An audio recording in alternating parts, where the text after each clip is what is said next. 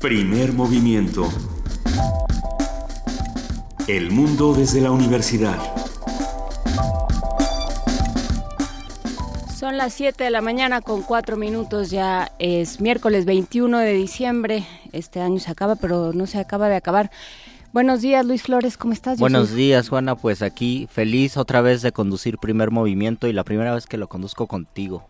En efecto, es la primera vez que compartimos la cabina, que, compartimos esta cabina. Que compartimos la cabina porque hemos estado, por ejemplo, en Minería, en Guadalajara y ahora en la cabina de Radio UNAM. Y ahora en la cabina de Radio UNAM vamos a estar hasta el viernes, recuerde, y la próxima semana vamos eh, grabados porque en algún momento tenemos que descansar todos los que integramos este equipo, pero por lo pronto aquí estamos, Francisco Ángeles en, en la producción, eh, Arturo, no me mires con esa cara, sí me voy a acordar, es esta hora, pero sí me voy a acordar, no, no, no, lo logré. Arturo en, en, la ingeniería, ahorita me voy a acordar su apellido, no se preocupen. Está también Miguel Pérez a la vez en redes sociales, en el café, en el teléfono, en todo lo que se vaya ofreciendo.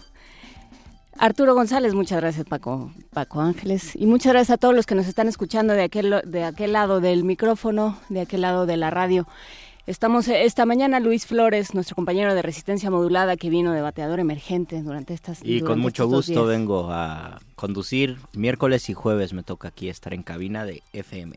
Perfecto, entonces aquí estaremos, aquí estaremos por el 860 de AM, por el 96.1 de FM. Recuerden que estamos en arroba P Movimiento en Twitter, en Primer Movimiento en Facebook y en el eh, correo electrónico primermovimientounam.gmail.com si nos quiere enviar postales sonoras, si nos quiere pedir cosas, si nos quiere recomendar libros, porque esta mañana vamos a recomendar libros para, para leer en vacaciones, para regalar, para regalarse es un buen, es un buen momento, Juana, para comenzar a hacer nuestra lista de qué queremos leer en 2017 y tal vez empezarlos porque pues ya son vacaciones, tenemos un poco más de tiempo, entonces todos esos libros que tal vez se quedaron ahí eh, en un montón durante el 2016, es momento de abrirlos y de leerlos.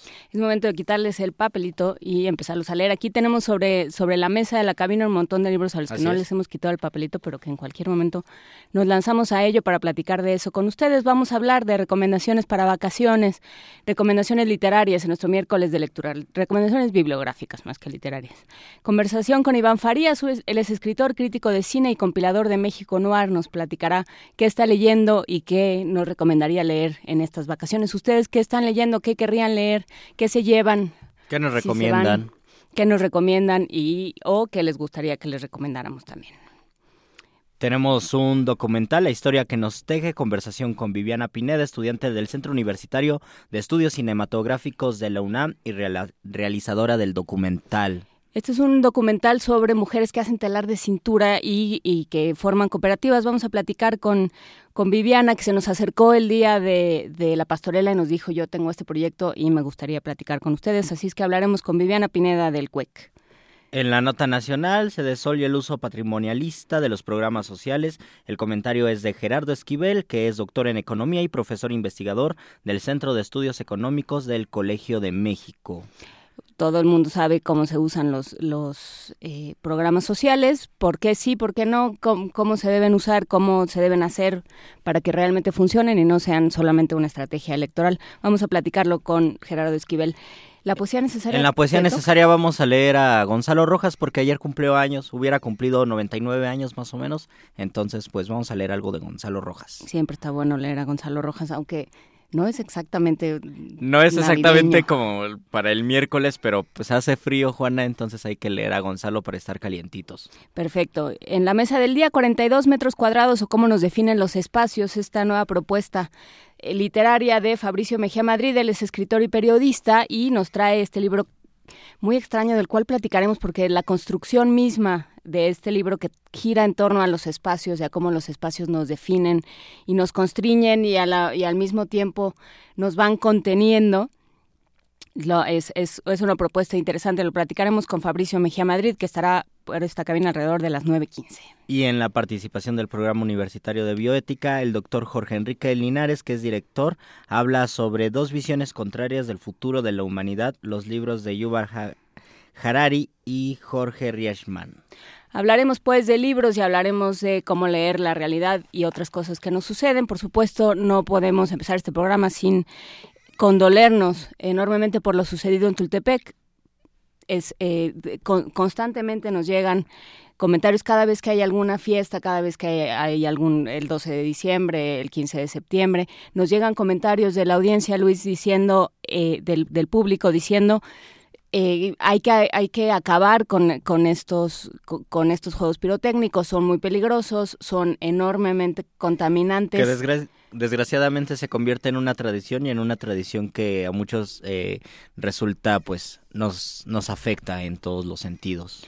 Entonces bueno pues una vez más, porque hay que decirlo una vez más, ya es la tercera vez en siete años, me parece, que en Tultepec eh, explota algo, ya van más de 31 muertos, consignado hoy el periódico, y bueno, pues hay que... Además ahora los videos circulan en redes sociales, esto es aún más escalofriante porque nos damos cuenta de la magnitud del evento.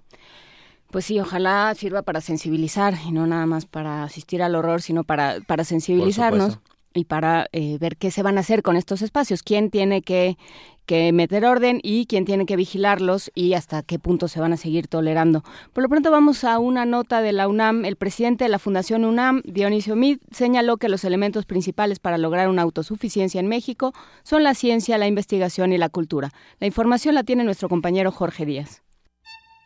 La ciencia, la investigación y la cultura son esenciales para la autosuficiencia de México, dijo el presidente de la Fundación UNAM, Dionisio Mid, durante la firma del convenio de colaboración del concurso de innovación farmacéutica en su segunda edición. Resaltó la participación del Consejo Farmacéutico Mexicano conformado por las seis empresas fabricantes de medicamentos en México y la COFEPRIS en representación de las autoridades sanitarias.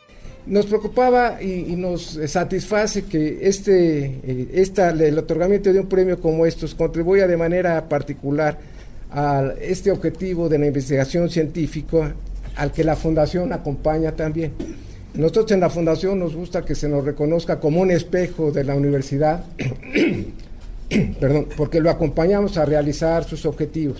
Entonces, en la medida que se contribuye a que se genere esta investigación científica, estamos contribuyendo a uno de los objetivos principales que tiene la universidad. ¿Por qué, lo, ¿Por qué contribuye a la investigación científica? Porque se siembra una inquietud en una investigación, porque se señala cuál es la investigación que se quiere realizar y porque se vincula, lo señalaba Alfredo correctamente, a la academia con el mercado. Dionisio Omid destacó que el objetivo de la UNAM es impulsar las investigaciones, descubrimientos y estudios de sus mejores alumnos para que sean transmitidos a la población.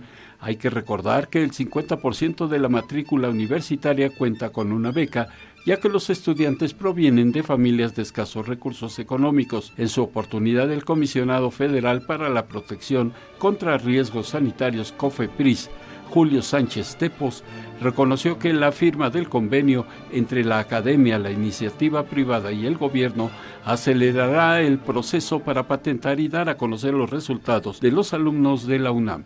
La innovación farmacéutica eh, en el mundo representa hoy el único mecanismo que se tiene para utilizar la ciencia en beneficio de la salud para curar, para salvar vidas. Vivimos en este mundo con, una, eh, con grandes retos en materia de salud que se traducen en eh, una transición epidemiológica en donde eh, hoy en día los mexicanos y las poblaciones en el mundo estamos enfrentando problemática de enfermedades crónico no transmisibles. Para Radio UNAM, Jorge Díaz González. Primer movimiento. Clásicamente... Diverso. Ya lo vamos a quitar, pero son las 7:13 de la mañana. Estábamos teniendo una conversación este, fuera del aire, porque bueno, pues así es uno. Pero lo que hemos estado haciendo esta, esta semana con la canción para niños, que de todas maneras los niños creo que ya ni caso nos hacen porque ya o están o están enchufados a algún aparato o están jugando o están dormidos a estas horas porque están de vacaciones. Pero bueno, entonces, canciones para padres. Estamos recopilando, Luis, eh, villancicos en diferentes idiomas. Esta vez me encontré Noche de Paz en gaélico. ¿Qué es este idioma tan extraño? que cantan entre, entre muchos otros, que han recuperado cantantes como Enya para, para cantar y como para darle, darle voz, literalmente darle salida a este, a este idioma. Es una de las cualidades de las de canciones, por ejemplo, los villancicos, que se adaptan a diferentes idiomas y cada idioma le contagia su naturaleza. Y es bien interesante. Uno que está acostumbrado a escucharlo, por ejemplo, en español, escucharlo en otro idioma, pues es una experiencia muy interesante. Justamente, y bueno, si para quienes nos vean en redes, acuérdense que estamos en arroba P Movimiento y en Primer Movimiento, vamos a subir el video, ¿verdad Luis? Sí. ¿Verdad, ¿verdad Miguel? Sí, vamos a subir el video y ahí está la letra, la transliteración en gaélico. Y sí, no sé de dónde, es un, es un lenguaje que se inventaron los druidas, desde luego. Tenemos que escucharlo. Tenemos, que, escucharlo. Noche de paz con Enia en gaélico.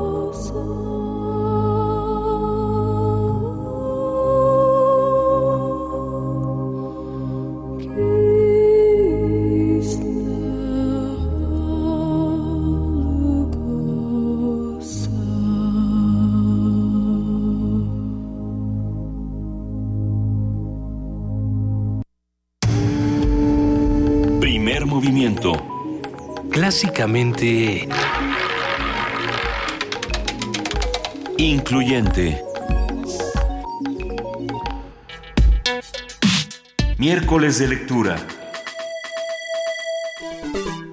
7 de la mañana con 19 minutos y ya está aquí en la cabina con Luis Flores y conmigo, Juana Inés de esa, eh, Iván, Farías, que viene a platicar de su libro y de otros libros. ¿Cómo Nos va a recomendar varios libros, Iván. Hola, muy bien, muy bien, buenos días. Buenos días.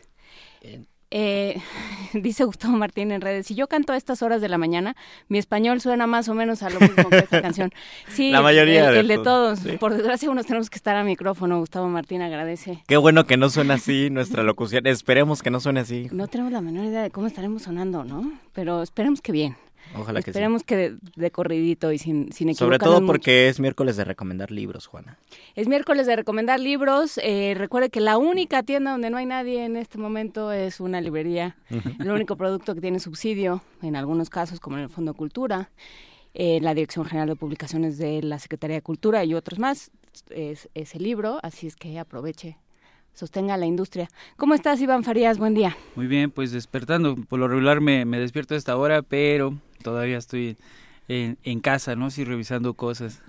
Pero bueno, ya estoy acá. Es bonito despertar en cabina, ¿verdad? De pronto despertar y decir, llevo media hora hablando, ¿qué es lo que está sucediendo? Despertar al aire. Sí. Exacto. Exactamente. ¿Qué están leyendo? ¿Qué leeremos estas vacaciones?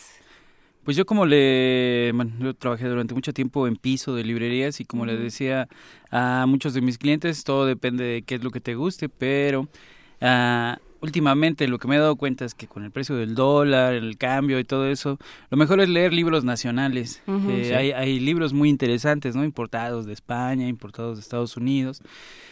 Pero no hay nada como acercarse o darle una oportunidad a esas pequeñas editoriales mexicanas que, que últimamente ha habido muchas y que están arriesgándose como para, para sacar eh, diferentes libros. Eh, una de ellas, eh, en general, podría ser Paraíso Perdido, que es una editorial de Guadalajara. Ellos tienen varias novelas, cuentos, tienen una colección que se llama Instantánea, que son eh, libros pequeñitos que cuestan menos de 50 pesos y que son variados, tienen diferentes títulos eh, fantásticos, policíacos. ¿Son autores mexicanos? Son autores mexicanos, casi todos. Ellos solamente tienen una traducción que es la de Frankenstein y ah, que es una, editor, es una edición muy bonita, ilustrada también por una chica de Guadalajara y está pues al mando de esta editorial eh, Antonio Martz ellos tienen bastantes, bastantes libros. También hay una editorial de poesía que se llama Antílope. Ellos también tienen unos libros muy bonitos. Pero no solo poesía, ¿no? Publicaron a Jorge Comensal, un querido amigo de la fundación. Justamente. Eh, publicaron una novela suya que se llama Las Mutaciones, que justo la trabajó cuando era becario de la Fundación para las Letras Mexicanas. Antílope, pues es un proyecto de editorial de jóvenes, este, personas que tienen el interés de publicar libros, de meterse al mundo editorial y pues le están echando ganas, unas ediciones muy, muy bonitas y pues una propuesta literaria diversa e interesante. De este libro de no el libro de las mutaciones, sino un libro que se llama Las mutaciones.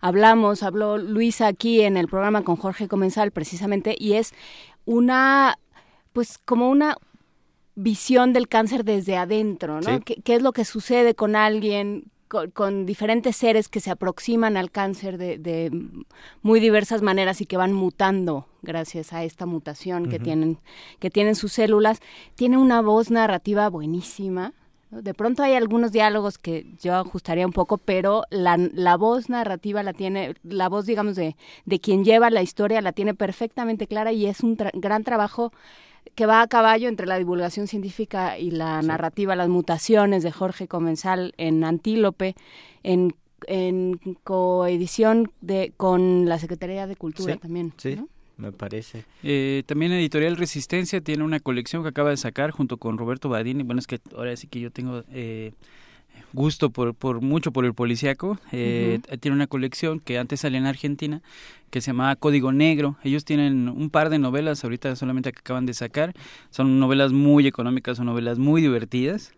una de ellas es Hombre de Ley, de Roberto Bardini. Es, es una novela muy divertida donde inventa una, una ciudad que se llama Coralito, y en esa ciudad de Coralito es una ciudad, pues algo, así como, como la Macao o Las Vegas, una ciudad de, de, juego para turistas donde nunca han matado a nadie. Y de repente un día hay dos muertos, ¿no? Y entonces llega la policía de, de México, llega la policía de Estados Unidos y se arma ahí un merequetengue. Es una novela eh, muy interesante en, cuanto al enigma, pero es más interesante cómo Bardini crea un mundo que no existe, pero que de repente un amigo, ¿no? Que, que es Juana me decía, a veces yo volteaba a ver hacia, hacia donde dice que está, porque la isla se supone que está enfrente de Rosarito y de San Diego, decía, a lo mejor sí está, ¿no? A lo mejor sí existe. Nunca la he visto. Ajá, es, es una novela muy, muy divertida, muy interesante. También está la de Paco Hagenbeck, que esta sale, eh, es la tercera parte de de las aventuras de Sonny Pascal, que es un detective mitad mexicano, mitad irlandés, mitad gringo. ¿Y se llama este, Balas qué? Eh, por un puñado de balas. Un puñado de balas, sí. Y trata sobre la filmación de eh, una filmación en Almería de Sergio Leone, donde mandan a Sonny Pascal con dos consignas, ¿no? Encontrar a un tipo de, de ahí, de, de España, y matar a Salvador Dalí. Ay. Este... Se ha puesto de moda, ¿no? Un poco pensando en lo que hizo, eh, en, lo que hizo este muchacho cubano. Con, eh, con el hombre que amaba los perros. Ah, Leonardo Padura. Leonardo Padura, muchas gracias. Me van a tener que ir apuntando porque se me olvidan todos los nombres. Este, Leonardo Padura, al momento de hacer eh, El hombre que amaba los perros, lo que hace esta, es esta reconstrucción del hombre que va a matar a Trotsky. Sí, así es. es una novela muy... Yo creo que es la mejor novela de Padura y, que por lo tanto si no quieres entrar a Padura, eh, no entres con esa novela porque si no todo lo demás te va a parecer eh, pues menor, aunque es un, es un buen escritor. Eh, sí, sí, sí, hay, hay como últimamente como que la literatura mexicana como que no, como que no enloquecía, ¿no? O sea, como que no se permitía hacer determinadas cosas, jugar, hacer ucronías, jugar con, con, con apocalipsis o jugar con la historia y a últimas fechas se lo ha permitido, se han empezado a, a jugar con esto. Eh, tal vez ¿Ya que podrá deberse? Pues yo creo que estamos muy atados al realismo. ¿Sí? Estamos muy, muy atados al realismo. Eh, tal vez era lo que, pues lo que la crítica quería, ¿no? Que se escribiera el realismo. Y bueno, pues eh, los argentinos, por ejemplo, para no compararnos con Europa o, Estados Unidos, pues sí se lo permiten. Hay, hay, una, hay una novela muy divertida que es casi imposible de encontrar en México, que se llama El vampiro argentino, que se trata de una ucronía. Eh, los nazis ganan y su lugar de descanso es Argentina. ¿no? Entonces viven ahí en Argentina todos los, los mayores capos de, de nazis, pero los empiezan a matar. Y entonces en esa ucronía pasan determinadas cosas. Eso yo pienso que en México hace 20 años no se hubiera podido hacer, ¿no? O sea, una novela de con esa con ese principio no lo hubieran permitido. Ahora pues es distinto, se permiten más situaciones. Yo creo que sí, yo creo que sí se permiten más situaciones, yo creo que se dejan eh, pues enloquecer un poco más. A mí me gusta, te digo, mucho el policíaco y, los cuentos de terror, los cuentos de fantasía. Y he leído, por ejemplo, algunos autores ah, de editoriales pequeñitas en Tijuana, en Cuernavaca, que pues que hablan sobre estas ucronías o que hablan sobre vampiros o que se permiten jugar con personajes históricos eh, de determinada forma, ¿no? es verdad, sí como Philip Roth en La Conjura contra América, pensando en qué hubiera pasado si, si hubieran perdido la Segunda Guerra Mundial. Así es, sí, sí, sí. Y, este, y si los nazis se hubieran, se hubieran enseñorado, digamos, por, por digamos, lo, lo, plantea como hipótesis, se hubieran apoderado de Estados Unidos y, y, bueno, pues todo lo que hubiera sucedido. Estas cosas en, en América Latina y en México en particular, tú dices, no suceden. No, no, no pasaban. Por ejemplo, una novela que, que también es, yo creo que también es la mejor de Bernardo Esquinca, que se llama Carne de Ataúd, tampoco hubiera podido pasar hace 20 años, 15 años de inmediato no, no sé ni siquiera si lo hubieran publicado. Eh, Carne de Ataúd, pues es, un, es una novela policíaca, pero con tintes de, terror, histórica. De novela negra. muy negra y muy roja también. sí, sí, sí, con fantasmas, espíritus, y que lo mismo sale Lester Crowley, que, que Porfirio Díaz, el chalequero, ¿no? Que, este, que era un asesino serial eh, antes, de, antes de Jack el Destripador. Incluso cuando salió una noticia de Jack el Destripador aquí en México, eh, los periódicos decían que era el chalequero inglés. Era es muy curiosa y esta novela pues juega con eso no la novela de Bernardo Esquinca juega con eso lo reconstruye muy bien me parece muy interesante cómo Esquinca se ha apoderado del, del, del, centro de la Ciudad de México y lo ha hecho suyo, tiene varios cuentos sobre eso y se siente muy muy libre. Se siente... Creo que lo importante, por ejemplo, en los cuentos de Esquinca es la capacidad que tiene de, de mezclar el humor, de mezclar la... Eh, el terror con situaciones cotidianas, ¿no? Parece que sí nos puede suceder y que podemos ser personajes de sus cuentos y es un mundo pues totalmente inventado. Sí, los, los gringos le dicen weird fiction, ¿no? O sea, es así como la extrañeza dentro de lo posible. Sí, porque justamente lo que hace es, eh, digamos, sí puede seguir este trazado, así como la isla frente a Rosarito no existe, estas calles y estos rincones lóbregos y, espeluznantes de los que habla Bernardo Esquinca sí están. Sí, sí puede seguir el trazo de la ciudad con el trazo de la novela pero le da un giro completamente distinto y lo convierte casi como en una guía de turistas. Sí, y exactamente, y aparte hay datos históricos que son reales, ¿no? Que están ahí, eh, que cosas que sí sucedieron y que puedes verificar pues yendo al Archivo General de la Nación. Eh, hizo una muy buena investigación, la verdad es que me parece muy, muy buena novela. Eh, y bueno, pues ahora sí que eh, uno no debe de, promover lo, que hace, pero también pienso que México Noir, es una antología de, relato policial que antologue, que... ¿Quién la publica? La publica Nitro Press, es otra editorial también independiente, eh, una editorial pequeña, saca pocos títulos al año. Y, aquí viene compilado pues un cuento de, también de Bernardo Esquinca, que va dentro de de esa saga de Casasola, ¿no? Que es aquí ya es el es el nieto de Casasola, fotógrafo de prensa viene también Paco Hagenbeck, viene Antonio Malpica que cómo es prolífico, ¿eh? Viene Toño Malpica. Lo miras fijamente y te escribe algo. te lo vende. José Ra Ortiz, Juan José Rodríguez. Tiene Juan José Rodríguez también. Él también tiene otra novela de, de vampiros eh, eh, que se llama Asalto en una lavandería, Asesinato en una lavandería china que yo cuando la vi en tierra adentro dije, ay, qué locura es esto, ¿no? O sea... Eh... ¿Cómo se te ocurren esas cosas, mijito, como dicen las tías? sí, exactamente. Eh, y este, bueno, esta antología es como una probada de, de 27 autores, algunos que ya han publicado diferentes novelas. Además tiene un formato interesante. Yo veo que los autores en su ficha biográfica aparecen como si estuvieran sido investigados, ¿no? Así, exactamente. Sí, cada uno tiene su ficha como si los hubiera atrapado la policía y yo me hice ahí una biografía como de detective privado con una foto bastante payasa, pero era parte del juego. Este y lo interesante pues es que puedes revisar si te gusta un cuento, en, hay cuentos por ejemplo donde Miroslava no es precisamente un ser vivo, este sale Anaís Nin, por ejemplo, eh, en una visita que hizo a Acapulco. Hay, una extraña forma de predecir los, los asesinatos en el cuento de, de Acosta. Eh, no de todo. Oye, ¿y cómo es trabajar, ya, ya que te tenemos aquí tan a mano, cómo es trabajar en el en piso en una librería? ¿Qué, ¿La gente entra y qué? Híjole, pues mira, ¿Cómo es un día en la vida de un librero? Parecería como muy... Eh, siempre siempre me decían a mí, ay, qué bonito debe ser trabajar acá. Le digo, sí, pero no pero tú no cargas los ocho mil libros, ¿no? y bueno, la verdad es que es, es, muy divertido porque vas viendo qué es lo que va llegando, eh, las novedades.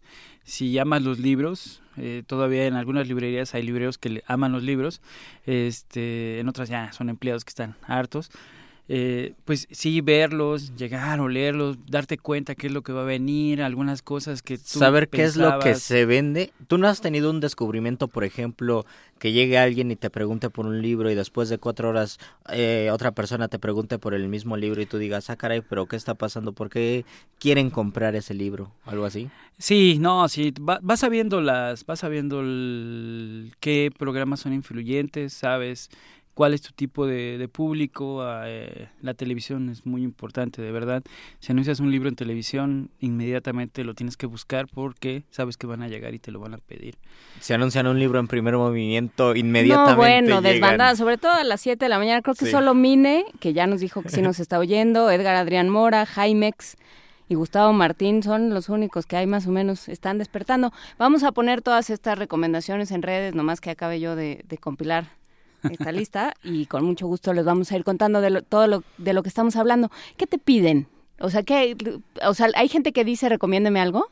Sí, no, pues sí, uno se vuelve como doctor, uno se vuelve como una especie de psicólogo doctor. Casi les pones un plato giratorio donde hay manchas y dices, ¿qué ves? Y depende de lo que vean, les recomiendas un libro.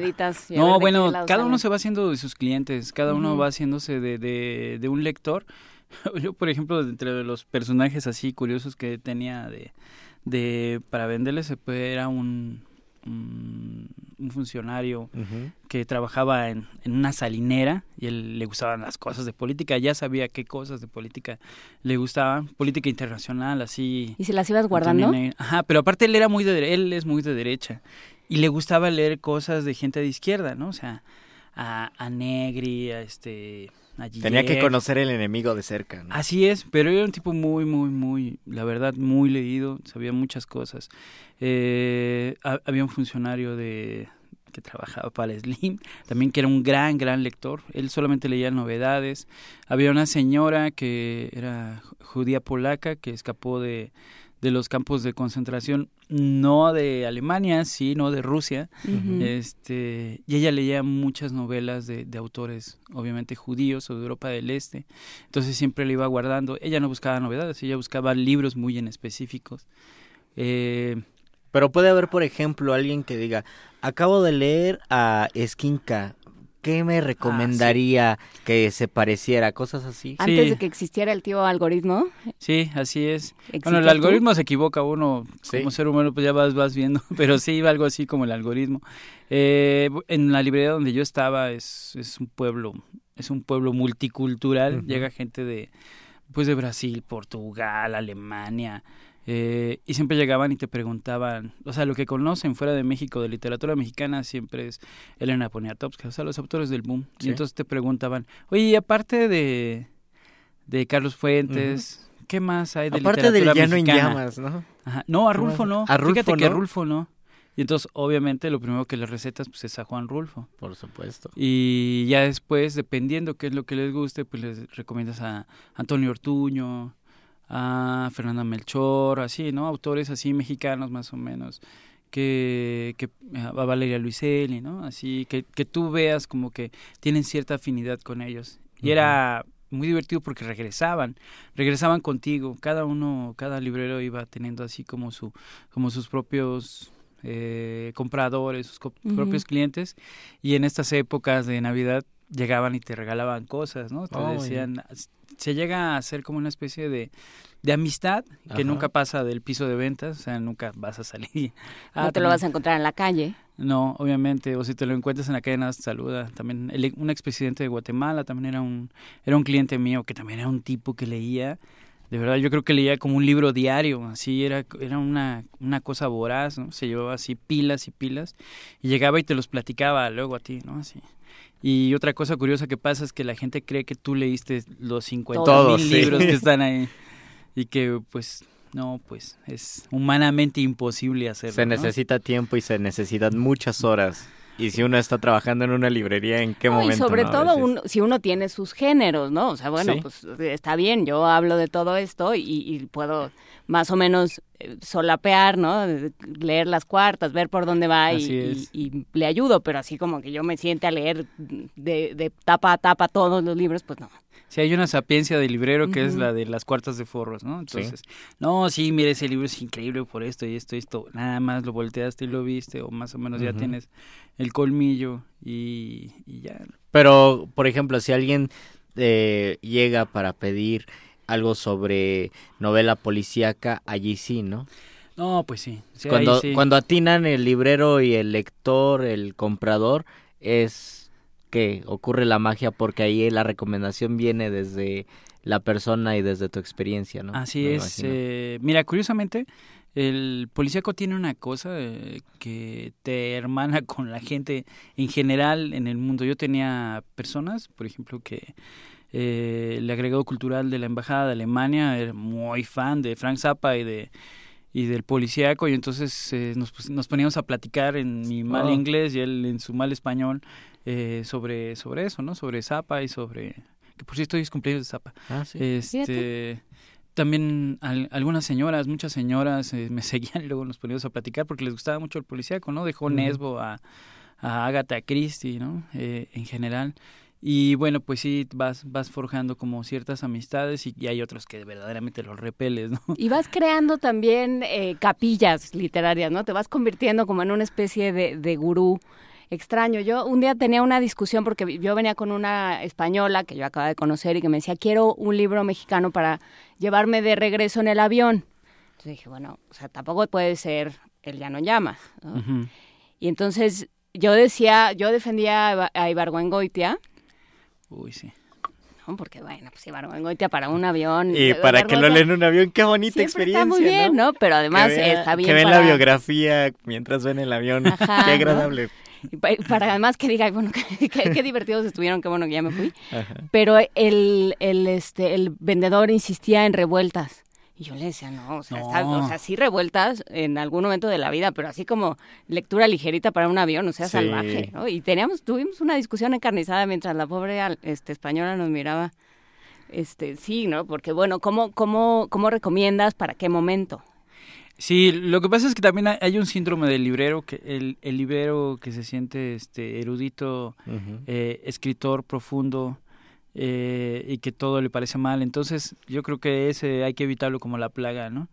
no, no, no, solamente hay que leer este. O que te dice con desdencito, ¿no? Sí, eso está ahí en novedades como usted que lee puras porquerías, ahí vaya por su libro. Yo ni no me voy a manchar las manos, fíjese. Regla, regla para un librero tal vez sería contemplar, no regañar y contemplar que hay diferentes ritmos de lectura, ¿no? Que hay autores que uno necesita más tiempo y necesita eh, menos ruido o estar en otro lado para poder leer y para poder entenderlo, incluso leerlo con lápiz. Y hay otros libros que uno los puede leer pues en el avión sin ningún problema y se van como agua y es delicioso leerlos de un día para otro, aunque que después de una semana uno ya se haya olvidado de muchas cosas, pero fue delicioso mientras duró, ¿no? Y que, el, y que las 50 sombras de Grey pagan una parte de tu salario, ¿no?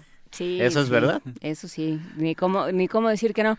Vamos a escuchar, hablando de otros libros, no las 50 sombras de Grey, sino unas sombras mucho más interesantes y mucho más nuestras, las batallas de Café Tacuba.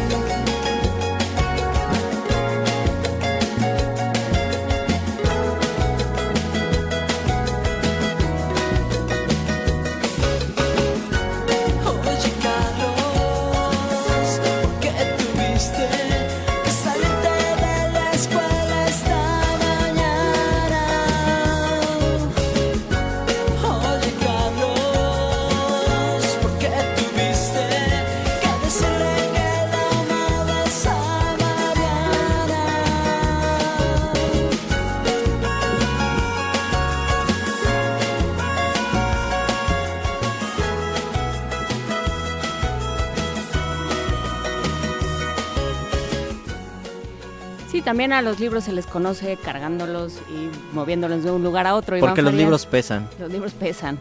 El saber no ocupa lugar, pero los libros sí ocupan hay algo, Hay algo que nos preocupa mucho. Primero, el, el árbol que se convierte en libro, el árbol que no es digno de morir porque hay libros que tal vez este no son dignos de estar impresos y por otro lado eh, los libros los libros digitales. Pues cada quien que lea lo cada que ajá era, lo que yo quiero preguntarte Juana preguntarte. Iván todos los libros son buenos todos los libros son importantes. No hay árbol que se desperdicie en convertido en libro pues mira, yo creo que cada libro busca a su lector. Eh, hay una gran diversidad de lectores, una gran diversidad de lectores que buscan determinadas cosas, ¿no? Desde cómo, ah, desde cómo poner su cama según el Feng Shui hasta cosas densísimas, ¿no? Como tritemio y las explicaciones de determinadas... Paideia, del Fondo de Cultura Económica, que siempre es el ejemplo que yo pongo de un libro intransitable. Sí, son, pero y, que tienen a sus lectores y que no incluso solamente eso, ¿no? Sino, eh, por ejemplo, el Ulises, eh, hay gente que compra la edición carísima, carísima de esta edición argentina, se me fue el nombre, Cuenco de Plata, ¿no? que, que triplica el precio de cualquier otra edición y que te dicen abiertamente que no lo han acabado de leer y que no entienden bien, pero que ya se compraron otro libro para tratar de entender eso. Y dices, pues bueno, eh, cualquier, cualquier, eh, cualquier libro que lo lees por placer es este literatura de, evasión. Y parece, ajá. Y puede ser desde Hegel hasta la novela... Las traducciones triples en inglés, español y alemán, ¿no?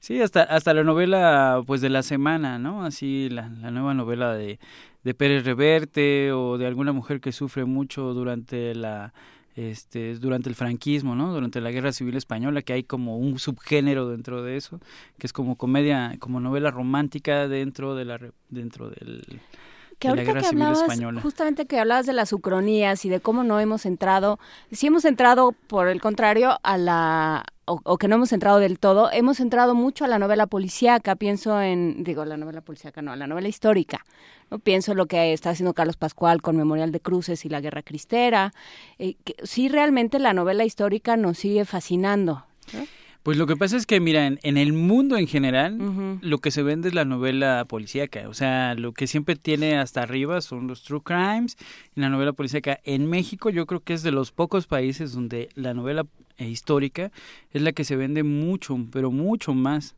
Y razón por la cual los, los autores que más venden en este país escriben eh, novela histórica. Y hay como una especie de el mexicano tiene como esa especie de que, ay, es que si no conozco mi historia, ¿cómo puedo llamar mexicano? Y entonces está desde Cortés, ¿no? De Jean Duvergier, eh, que por cierto era vecino ahí de Polanco, iba seguido. Ah. Este hasta las novelas más recientes, ¿no? La de Mónica Lavín, yo la peor es una novela que se sigue vendiendo. Que tampoco es tan reciente. No, no, no. Y donde se avienta el tiro de darle voz a Sor Juana, que es, a mí me parece de una intrepidez nunca vista. Sí, sí, sí. Los libros de Ibargüengoitia también, eh, los que son históricos son los que los que más se venden, ¿no? Se venden más que las muertas, que también podría ser como histórico, pero bueno, ¿no? Eh, en general, la novela mexicana que buscan, por ejemplo, de Serna, ¿no? O sea, Serna se vende mucho, pero buscan siempre el seductor de la patria. eh, y bueno, no digamos de Fernando del Paso, o sea que por supuesto. todos siempre van a buscar en Noticias del Imperio. Que por cierto, de Fernando del Paso tenemos aquí un libro de cocina mexicana que acaba de publicar el Fondo de Cultura Económica. Es una, una especie de recetario comentado. Eh, lo tienes justamente ahí en tus manos. Así es. Iván Farías. Así es que bueno, pues hay cosas todavía que ir a descubrir en las librerías. ¿Qué, ¿Qué lugar de las... A ver, uno llega a la librería y se topa, porque para eso está hecha, con la mesa de novedades. Así es. ¿A dónde hay que irse a meter? Porque en la mesa de novedades siempre están los mismos que ya vio uno en todos lados. Que ya vio uno hasta cuando se fue a tomar un café o a, o a cambiarle la pila al celular. No, pues hay que saltársela. Entonces, la ¿a dónde? de novedades ya hay que ir a la... En algunas librerías hay mesas de recomendaciones, que es lo que los libreros nos parece interesante de, poner. Pero sí funciona así porque, ah, porque en Estados Unidos, por ejemplo, esos lugares también se vendían. O sea, por una lana las editoriales podían lograr que Mickey, el, el, este, el tendero, les, les recomendara no sé qué, ¿no? Y Mickey en su vida había leído ese libro. No, pues bueno, no sé en las demás... Pero cuando te tocaba a ti... Cuando, eh, ahí eran, eran los libros que uno apostaba, ¿no? Y que por lo regular son son dos o tres libros que están ahí puestos, que son de alguna editorial que no es muy conocida. Este, y obviamente no hay nada mejor que hacerse amigo de algún librero que te caiga bien, así como, como hay críticos de cine con los cuales tú compartes cosas, eh, no hay que pelearse con el, con el que no, ¿verdad? sino más bien hacerse amigo del que tiene tus mismos gustos y te va a ir recomendando cosas. Este... A ver, vamos, vamos probándote. Ya es este momento de adivina mi chamba. Pregunta Sandra Luz en, en Twitter, ¿qué recomendarían para sobrevivir a la vacación navideña familiar? No se espanten, es recomendación de lectura, no de vida. No, sí, porque la de vida sí nos costaría más trabajo. Los nuestros son los libros, no las personas. ¿Qué, ¿Qué dirías tú? ¿Así se va a ir usted de vacaciones, una novela o qué? Pues mira, yo, yo sí creo que una novela, en especial de esas novelas que no te implican mucho problema, por ejemplo la de Falco, ¿no? De, de Reverte, que la empecé a leer, este, la empecé a leer ayer, antier. ¿Esa es la de los enciclopedistas? No, es este, de espionaje en España. Obviamente Reverte ya sabe su, sabe su oficio, sabe que no se va a meter en Honduras, la puedes leer aunque el camión vaya saltando. Hay una muchacha muy este, guapa, hay un muchacho muy misterioso y, e este, intrépido. intrépido y lleno de complicaciones, porque siempre son así. Y entonces, este, si tu familia se empieza a poner como muy hardcore, pues agarras otra vez Falco. Definitivamente tiene que ser un libro de esos que uno dice una paginita más y ya, pero tienes que hacer algo, lo dejas y estás todo el día pensando, tengo que regresar al libro. Así cuando haya un problema familiar dices, oh, tengo que regresar al libro porque es muy importante saber y regresas. Sí, porque Aquí los dejo averiguando quién es hijo de quién. Yo me voy a aquí los dejo con su telenovela, yo me voy a la mía, ¿eh? Adiós. Sí, porque imagínate, si te llevas la, la verdadera noche de Iguala de Anabel Hernández, pues no, o sea, no, no, no, no, como que no combina, ¿no? Este, y para acabar el año está difícil, ¿no? Así es. Hay, este, hay muchos libros también de crónica. Eh, Tusquets acaba, tiene una colección de libros anaranjaditos, eh, que, que en especial hay uno que se llama El Partido del el partido se llama, ¿no? Es, que es este una crónica increíble, increíble, como de algo tan tan fugaz o tan simple, ¿no? Como este como el partido de Argentina Inglaterra y tiene implicaciones que van más allá de, oh. de, del fútbol, ¿no? Y te va explicando cuáles son los problemas políticos que tenía Inglaterra con con o sea, la guerra de las Malvinas, por qué Maradona se convirtió en Maradona. Y entonces es como para gente que le gusta el fútbol, pero también gente que no le gusta el fútbol, pero que en ese pedazo de, de pasto se resuelven cosas internacionales y que se resuelven cosas dentro de la nacionalidad y que no necesariamente tienes que ser argentino o algo para, para poderte dar cuenta de eso. Hay también una editorial que se llama Contra, que tiene libros de deportes en específico, libros de deportes, fútbol, rugby, este, fútbol americano y este bueno, no sé si el automovilismo sea deporte, pero bueno, lo meten ahí. Y hay biografías y, y, cosas que te van sacando como de este mundo. Esa misma editorial, Contra, tiene una colección de música, de, de autores, ¿no? De, de, de lo mismo Zappa que, este, ay, se me olvida, eh, Sonic Youth, Sí, que eso también es interesante. No solo uno va a la librería no solo por las novelas, no solo por la narrativa, sino también por un libro de fotografía, un libro de diseño, un libro de música, un, libro de tatuajes que ahora es muy común. Yo he conocido mucha gente que quiere buscar libros donde aparezcan tatuajes porque se obsesionan con eso. Se hicieron, aunque se hayan hecho un pequeño tatuaje de infinito en la muñeca, eh, quieren comprar libros de tatuajes porque ver tatuajes es genial. ¿Quién sabe qué dicen? Ajá, o por ejemplo... Seguro dicen no de vuelta a la izquierda, pero uno dice que quiere decir la paz y el infinito. En o, o, los libros de mandalas que ahora se venden ah, muchísimo y están por todas partes. Y a mí me parece que es porque dicen que si uno dibuja muchas rayitas o circulitos se olvida del estrés y de todas las enfermedades mentales del siglo XXI y del siglo XX. Sí, como que, te regresan a la época de la primaria, ¿no? Del kinder Este, también hay unos libros bien curiosos que se llaman Goliath, son libros especializados en fotos de desnudos, pero tienen una colección que se llama 1900 y ya 1920, 1930, llegan hasta 1990.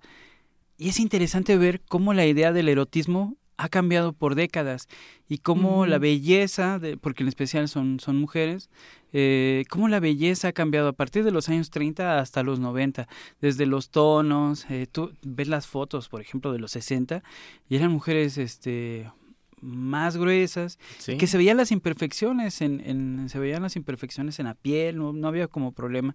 Y tú ya ves el de 1990 ya están así todas limpias, como sí, como si fueran como si fueran plásticas. Son libros aparte muy bonitos y, y de autores este La editorial se llama Goliat. Goliat como David y Sí, Goliat, ajá, tal cual y tienen un libro en específico que es una rareza.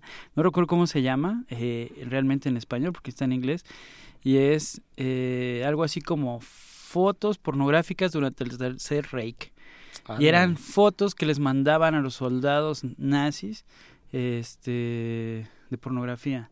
Una pornografía muy extraña, muy rara y que este y que viene con un prólogo que es casi la mitad del libro donde te van explicando qué era qué era lo que pasaba son como de esas rarezas que obviamente los libreros sabemos dónde están, ¿no? Así como, ah, usted está buscando este.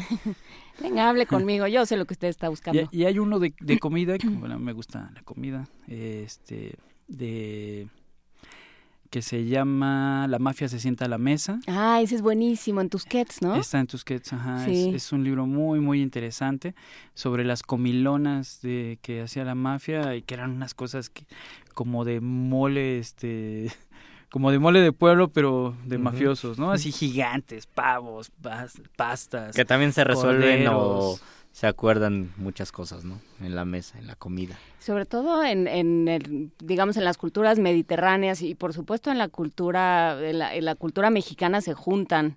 Lo, lo, lo mexica con, lo, lo náhuatl con esas con esa cultura mediterránea y todo lo resolvemos en torno a una mesa de cantina. Sí, esta, yo creo que hay, este, yo creo que una de las mayores investigadores de comida mexicana que hay en el mundo, ahorita que viene el de Fernando del Paso, es Diane Kennedy, una inglesa que vive en Michoacán. Bueno, yo espero que esté bien protegida la señora, este, y que tiene varios libros. Y lo interesante no solamente son las recetas, sino cómo las obtuvo y te va contando la historia. Y entonces es, son libros históricos de comida y tienen uno especial que es muy fácil de conseguir, que se llama La Cocina del Alma, en inglés se llama The Kitchen of Soul. Este... Pero Sea no ha publicado cosas de, de ella, ¿no? Muchas, sí, sí, sí. muchas traducciones de ella. Y no solamente pues ves la receta, sino te vas enterando pues parte de la historia de este país, las fusiones, eh, en, general, diferentes cosas. Ella tiene muy buena pluma, es muy, muy, muy divertida. Es una de las es una de las riquezas que ofrecen los libros, ¿no? Los libros impresos, no solamente para los que les guste la literatura, los que les guste leer en general, sino si hay una persona que es amante de la cocina, se mete un libro, va a encontrar, se mete a una librería, va a encontrar algo que les va a gustar, o una persona melómana que abra pocos libros, pero siempre esté atenta a escuchar propuestas musicales, encontrará algo interesante en un libro. Sí, yo creo que los libros electrónicos pues son tuvieron su boom y poco a poco empezó a disminuir hasta... Es que no hay...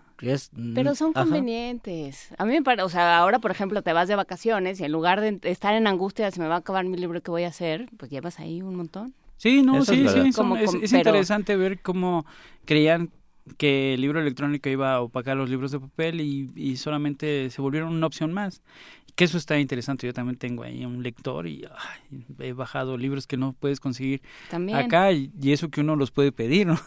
Sí, y, o sea, cuando te escribe gente de otras ciudades donde no hay librerías, porque en esta ciudad, no, en este país no solo no hay librerías, tampoco hay bibliotecas, pues vete a un libro electrónico. Por supuesto. Pero bueno, pues muchísimas gracias Iván Farías. Pues Vamos a, subir a redes las recomendaciones. Queda hecha la recomendación para que se asomen a México Noir en Nitro Press. Y pues te agradecemos muchísimo esta visita. Muchas gracias, a estas horas. Gracias. Que seas nuestro librero de confianza. Y vamos a un corte. Yo pensé que íbamos a una nota, Paco. No, ya no, ya nos pasamos de la raya. Mm, ¿Ven? Se portaron mal y ahora no les toca nota hasta el rato. Hasta luego. Primer movimiento. Clásicamente... Universitario.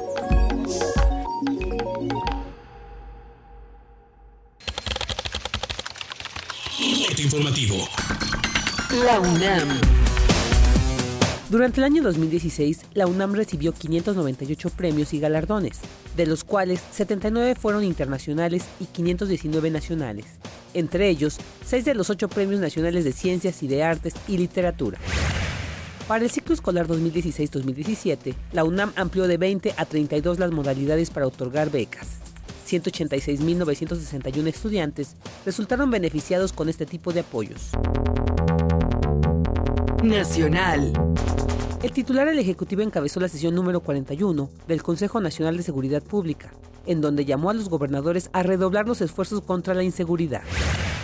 Por su parte, el secretario de Gobernación Miguel Ángel Osorio Chong afirmó que los retos que enfrenta México en materia de seguridad exigen el fortalecimiento permanente de las capacidades institucionales del Estado. La función de seguridad que desempeñan las fuerzas federales debe ser complementaria y concurrente a la labor que realizan estados y municipios. Por ello, es indispensable fortalecer las capacidades del Estado, particularmente las locales, en donde la debilidad institucional ha cedido espacios de acción y expansión al fenómeno delictivo. En reunión privada, gobernadores panistas coincidieron en que su partido debe conformar una alianza con el PRD para las elecciones del Estado de México del próximo 2017. El evento fue convocado por los mandatarios de Tamaulipas, Francisco García Cabeza de Vaca, y Querétaro, Francisco Domínguez. Luego de cuatro días de receso, con el voto en contra de Morena, la Asamblea Legislativa aprobó anoche los cuatro dictámenes del paquete económico para el ejercicio 2017, que asciende a 204 mil millones de pesos. Economía y finanzas. Independientemente de la liberación de los precios de la gasolina, el costo del combustible en poblaciones como la Ciudad de México, Monterrey o Guadalajara podría subir a partir del 1 de enero entre un nivel de 17 a 22%, consideró Citibanamex. El presidente del Consejo Coordinador Empresarial, Juan Pablo Castañón, señaló que se espera que en el primer trimestre de 2017 se den los primeros acercamientos con el presidente electo de Estados Unidos, Donald Trump, para renegociar el Tratado de Libre Comercio de América del Norte. Internacional. Donald Trump confirmó el encuentro con el empresario Carlos Slim, pero aclara que fue el mexicano quien lo invitó. Trump aclaró en su cuenta de Twitter, sí, es cierto, Carlos Slim, el gran empresario de México, me llamó para una reunión juntos. Él es un gran tipo, remató. El senador estadounidense del Partido Republicano, John McCain, dijo que cancelar el Tratado de Libre Comercio de América del Norte causaría una recesión muy profunda para el estado que representa Arizona y para México. En entrevista con Radio UNAM, Jorge Chabat, internacionalista y experto en seguridad nacional, habló sobre el atentado en Alemania y los retos para los servicios de inteligencia. Es un reto para los servicios de inteligencia, pone desde luego en un aprieto, en este caso a, la canciller Merkel, porque eh, pues ciertamente las presiones contra la inmigración de, pues de refugiados de, de algunos países que de ahí de Medio Oriente que están en crisis pues van a aumentar estas presiones, pero la verdad no es un problema de refugiados o no, ha habido ataques de incluso de ciudadanos de los países, los que ha habido en Francia, algunos eran ciudadanos belgas o, en fin, tienen, no son necesariamente inmigrantes, ¿no? al menos no de primera generación. Entonces, pues sí es un, problema complicado que no, no, no creo que haya una solución pronta. Un día como hoy. En 1898, los investigadores físicos franceses Pierre y Marie Curie descubren el radio, elemento metálico radiactivo, uno de los metales alcalinotérreos, lo que los hace merecedores del Premio Nobel de Física en 1903. Hasta que el corte, en una hora más información. Radio UNAM, clásicamente informativa. Testimonio de oídas. Música nueva en voz de sus creadores. De sus intérpretes. Un autorretrato sonoro de la música de hoy. Escúchanos por el 96.1 de FM los martes y jueves a la 1 a.m. o en su retransmisión los sábados y domingos también a la 1 a.m. Soy Enrique Ochoa, presidente nacional del PRI. En mi recorrido por México tuve la oportunidad de escuchar el sentir de muchas mujeres y hombres en todo el país. Y me quedó claro que todos quieren trabajar y vivir en un país unido y en paz. Por eso, a nombre de mi partido, hago un llamado a todos los mexicanos a dejar a un lado nuestras diferencias, a jalar juntos, compartiendo buenas ideas y echados para adelante. Vivamos en paz y tengamos un mejor país. PRI. Hijo, te compré un videojuego nuevo. ¡Wow! ¡Vamos a jugar! ¡Eso! ¡Acelera! ¡Acelera! ¡Vida extra! Oye, pa, me voy de fin de semana. ¿Me prestas el carro, verdad? Sí, pero con cuidado.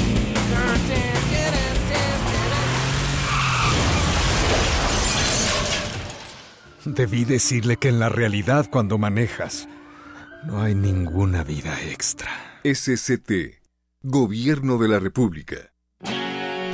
Desigual e intolerante, ¿cuál es la línea que nos separa del otro? Sin margen. Borramos fronteras. Acompaña a Luisa Iglesias y conoce los ecos de la diversidad social los jueves a las 12 del día por el 96.1 de FM. Radio UNAM. Búscanos en redes sociales, en Facebook como Primer Movimiento UNAM y en Twitter como P Movimiento o escríbenos un correo a primermovimientounam@gmail.com. Hagamos comunidad.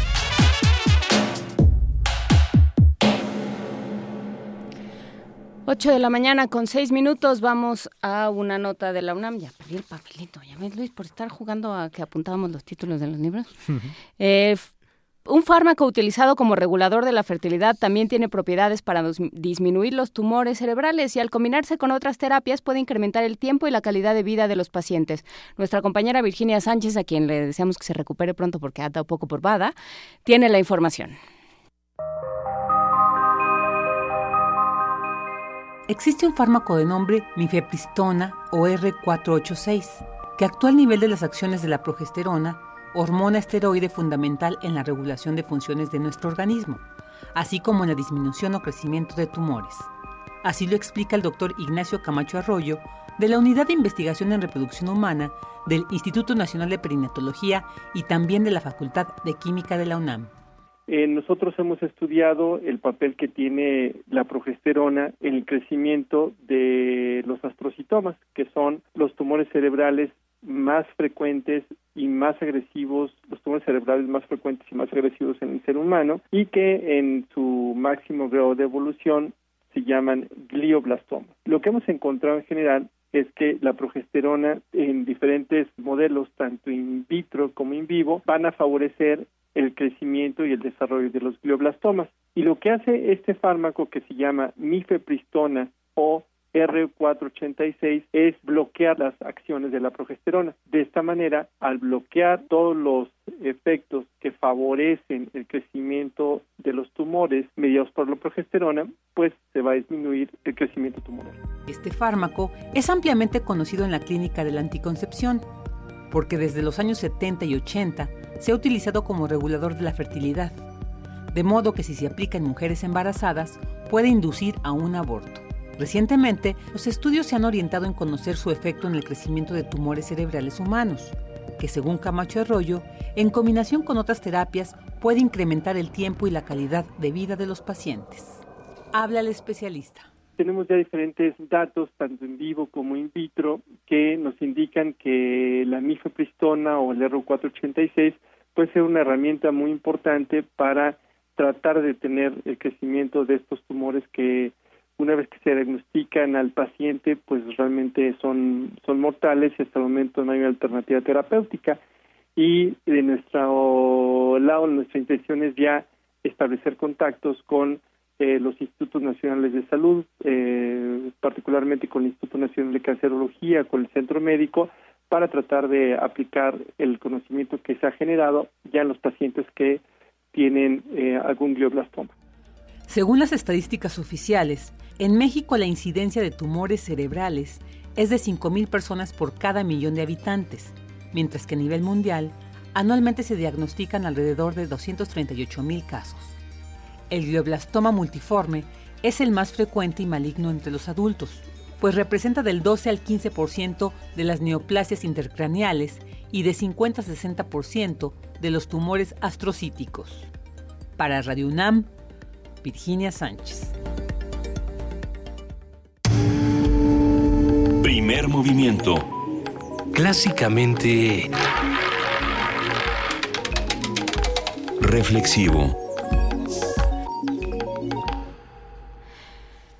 A ver, platiquemos un poco de documentales. ¿Qué se cuenta a través de los documentales? Así como hemos estado hablando de novelas esta mañana y de, libros que, que, proponen nuevas realidades y que, y que más bien también hacen visibles realidades que ahí están y de las que no nos habíamos enterado. También el cine y lo que sucede en las pantallas sirve para esto y por ello vamos a platicar hoy con Viviana Pineda, y es estudiante del Centro Universitario de Estudios Cinematográficos de la UNAM, el CUEC, y realizadora de un documental que se llama La historia que nos teje y que por lo que nos ha contado la tejió a ella y pretende que entre todos lo sigamos tejiendo. ¿Cómo estás, Viviana Pineda? Buenos días. Muy bien, buenos días a todos ustedes y gracias por invitarme a su programa. No, gracias a ti, bienvenida, gracias por hacer esta, esta invitación a que participemos de tu proyecto. Cuéntanos eh, qué es la historia que nos teje y cómo podemos ayudarte a que siga tejiéndose. Claro, bueno, el título es La memoria que nos teje, ah. aunque por ahí va. es muy importante, bueno, la, la cuestión de el legado que tienen estas mujeres, de las cuales trata el documental, de pues mantener viva su cultura eh, a través de sus telares de cintura. Eh, ellas, eh, las mujeres que voy a documentar en esta película, forman parte de una cooperativa que se llama Tejedoras de Esperanzas. Y bueno, su esfuerzo es muy importante porque en la comunidad donde ellas viven hay muchas dificultades económicas, y pues ella la ve muy difícil para dar a conocer sus trabajos y sobre todo para comercializarlos. Que son pues verdaderas obras de arte que toman un montón de tiempo y que más allá de, de, ser una labor a través de las cuales ellas obtienen pues un beneficio económico para sus familias, es un legado que se viene manteniendo desde hace mucho tiempo y un conocimiento muy valioso para continuar eh, tejiendo esta memoria, que es la memoria de las abuelas, y que tiene toda una gran eh, importancia cultural para que pues se siga escribiendo a través de estas figuras eh, pues la historia de su etnia que es la etnia amuzga. Ellos eh, están en la costa chica de, Guerrero del estado de Guerrero casi colindantes con Oaxaca. Y en esta comunidad en la que se está grabando el documental que es Xochislahuaca o en Amuzgo su nombre es Tulja llanura de flores eh, ahí eh, pues em, las mujeres eh, justamente están realizando este esfuerzo para no dejar un legado tan importante y poderlo mantener de una manera digna, que es la lucha que está dando la cooperativa Tejedoras de Esperanzas. Muy bien. ¿Y, ¿Y, cómo podemos ayudar a que se dé a que se dé a conocer esta historia? Mira, la película tiene un Facebook que se llama La memoria que nos teje. De igual forma, la cooperativa tiene una página de Facebook que es LJA Tejedoras de Esperanzas. LJ apóstrofe Tejedoras de Esperanzas. Ahí se puede ver tanto cuestiones del proyecto, del documental, y en el Facebook de las tejedoras se puede ver su trabajo, ¿no? Generalmente se ponen fotografías de los de las prendas que ellas tejen que se comercializan aquí en la Ciudad de México, que ha sido uno de los logros de la de la cooperativa, poder sacar las prendas de su comunidad para que se comercialicen aquí. Y bueno, yo particularmente he estado involucrada en la cooperativa, de hecho soy parte de la cooperativa en la en la parte de la comercialización. Y bueno, en estos siete años que ya tiene la cooperativa, yo las he apoyado aquí en difusión y en vender sus prendas, ¿no? Es un es un comercio justo que se da ellas fijan sus precios y nosotros aquí les apoyamos a venderlo a ese precio justo, que es algo muy diferente a cómo se venden en la comunidad. Y bueno, retomar toda esa historia fue el objetivo del documental La memoria que nos teje y eh, poder tanto dar a conocer su lucha como eh, poder fortalecer el trabajo de la cooperativa y que ellas dejen pues un legado digno para para sus hijas, para que se sigan vendiendo sus prendas a precio justo y ellas no tengan que abandonar el oficio o migrar. También, eh, bueno, el documental que se está haciendo por parte del Centro de Estudios Cinematográficos de la UNAM, con otros compañeros que han trabajado de manera solidaria para grabar este, esta película, eh, se está ahorita haciendo una recolección de fondos, que es la etapa, que ya es la, la etapa final para terminar la película.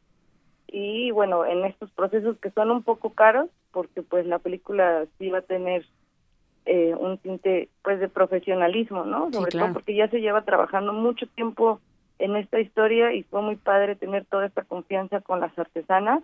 Salen cosas muy muy naturales y, muy bonitas, ¿no? Que solo se dan a través de pues de esta relación de no llegar y poner la cámara ahí nomás, ¿no? A ver, sino de, de cultivar.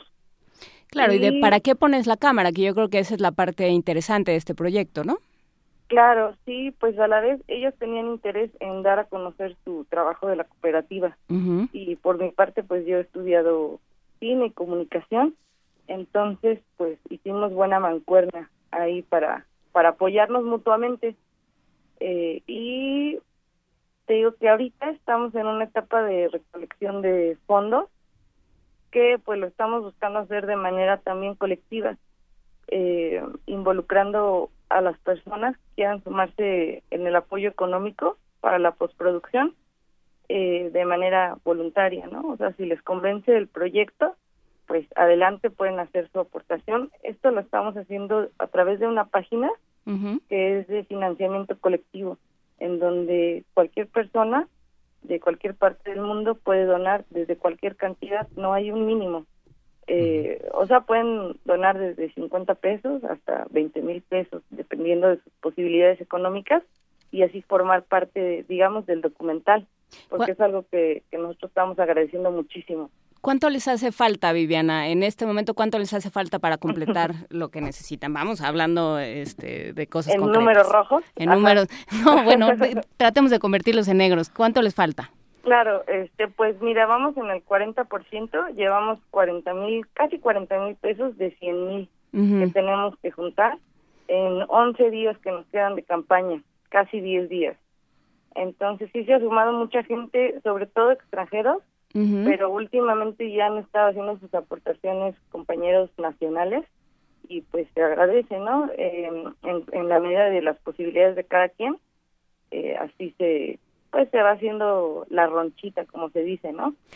Claro, y, se, y ayuda a dar a conocer un trabajo que, que, que ahí está y que es parte de, las técnicas y las tradiciones. Si esto no se, si esto no se da a conocer, si esto no se publicita, si esto no se dice que ahí está y que se puede perder, pues se va a perder con el último, como la misma lengua musgo, pues con el último que lo conozca se va a morir también esa tradición, esa técnica y esa parte de aquello que nos hace ser distintos de otros países o de otros pueblos.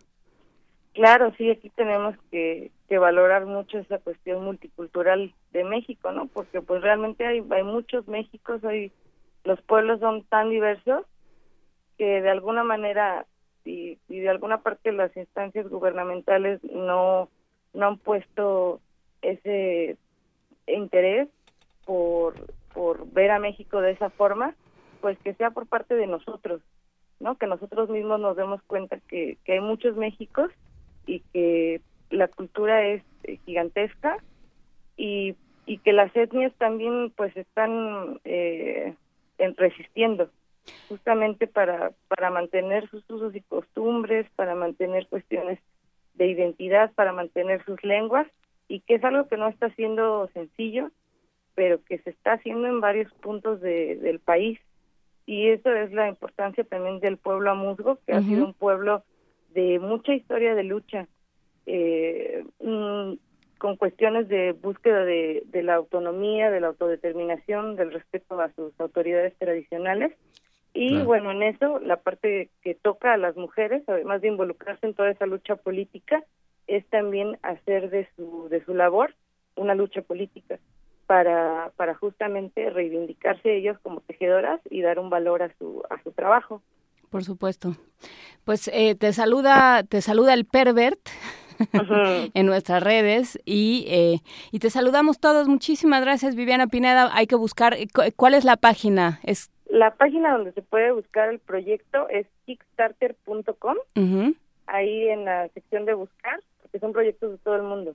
Entonces es kickstarter.com, en el explorador se pone la memoria que nos teje. Perfecto. Y ahí este, se pueden hacer las aportaciones y también estamos dando algunas recompensas, digamos, este, que salen del corazón más allá de tener un valor monetario muy grande, pero, eh, por ejemplo, fotografías, el nombre en los créditos, postales y por contribuciones un poco, un poco más grandecitas, este, prendas de telar de cintura también por si les interesa ya llegaron las servilletas porque pues nosotros damos por hecho que sí vamos a llegar estamos con todo el optimismo y con todas las ganas de que pues de que le entre toda la gente a, sumarse a este proyecto a ser parte de él. Por supuesto. Pues le seguiremos le seguiremos dando cuerda a este asunto mientras se pueda. Muchísimas gracias Viviana Pineda y ya platicaremos de cómo se resuelve y cómo se lleva a cabo este proyecto Claro que sí, seguiremos dando información del proyecto, pues porque para cuando se estrene o así, invitarlos a todos sus radioescuchas a que vayan a verlos. Claro que sí, muchísimas gracias Viviana Pineda, estudiante del Centro Universitario de Estudios Cinematográficos de la UNAM, realizadora de este documental La memoria que nos teje sobre tejedoras a musgas, tejedoras de, telar de cintura. Muchísimas gracias, que estés muy bien. Muchísimas gracias a ustedes, que estén muy bien. Y ahora vamos a escuchar un poco de música. Vamos a escuchar la Ixhuateca, que es música tradicional de Oaxaca.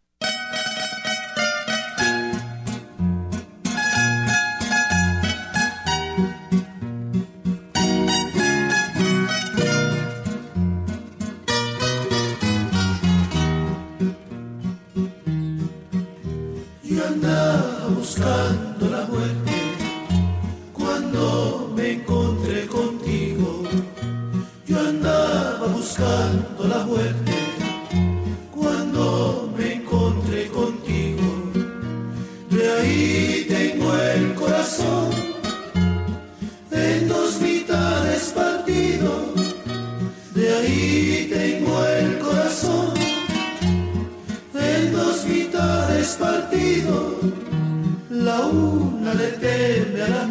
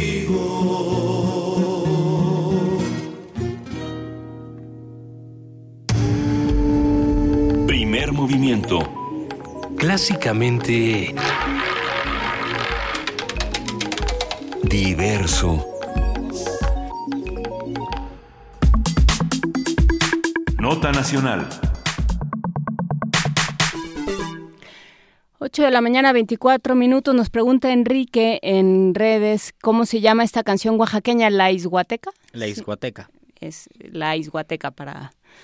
La Isguateca Yo la había escuchado con Oscar Chávez. Sí, sí, que siempre este tema de la muerte siempre siempre tiene lo suyo.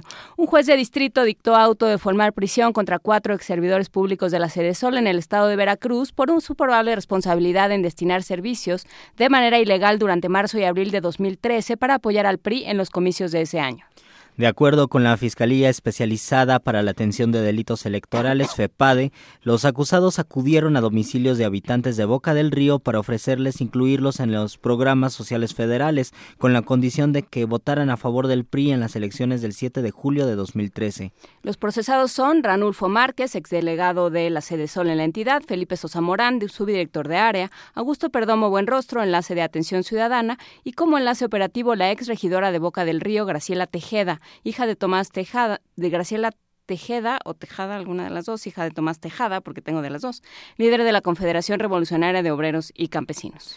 La dependencia de la PGR señaló que los delitos que se les imputan están contemplados en el artículo 407, fracción tercera del Código Penal Federal, que castiga a quienes destienen ilícitamente recursos, detienen ilícitamente recursos públicos a partidos políticos. Que nunca, eh, de eso nunca hemos sabido, ¿verdad? Que uno ande destinando eso, nunca pasa. los recursos a los partidos políticos y hace, ande haciendo uso clientelar. Jamás nunca hablaremos sobre el uso político, hipotético, que no existe, de los programas sociales con Gerardo Esquivel. Él es doctor en Economía por la Universidad de Harvard, profesor investigador del Centro de Estudios Económicos del Colegio de México, coordinador ejecutivo de investigación del Instituto Belisario Domínguez del Senado de la República y profesor de la Facultad de Economía de la UNAM. Gerardo Esquivel, tienes más títulos nobiliarios que Maximiliano. ¿Cómo estás? Buen día. buenos días. Buenos días, Gerardo. A ver, ¿qué, ¿qué pasa con los programas sociales? Primero eh, vamos platicando qué pasa con el uso clientelar y luego nos metemos más con, si quieres, con eh, si sirven o no sirven y para qué los queremos. Ok. Um, Sí, el tema de los, de los, del uso clientelar de los programas sociales es un tema eh, que ha sido recurrente y que ha sido una preocupación continua. Eso explica, por ejemplo, que cuando escuchamos promociones de los programas se dice que no tendrán que ser sujetos a uso político, etcétera, precisamente porque ha habido múltiples denuncias en, en, distintos momentos en el tiempo sobre el uso político de estos programas sociales.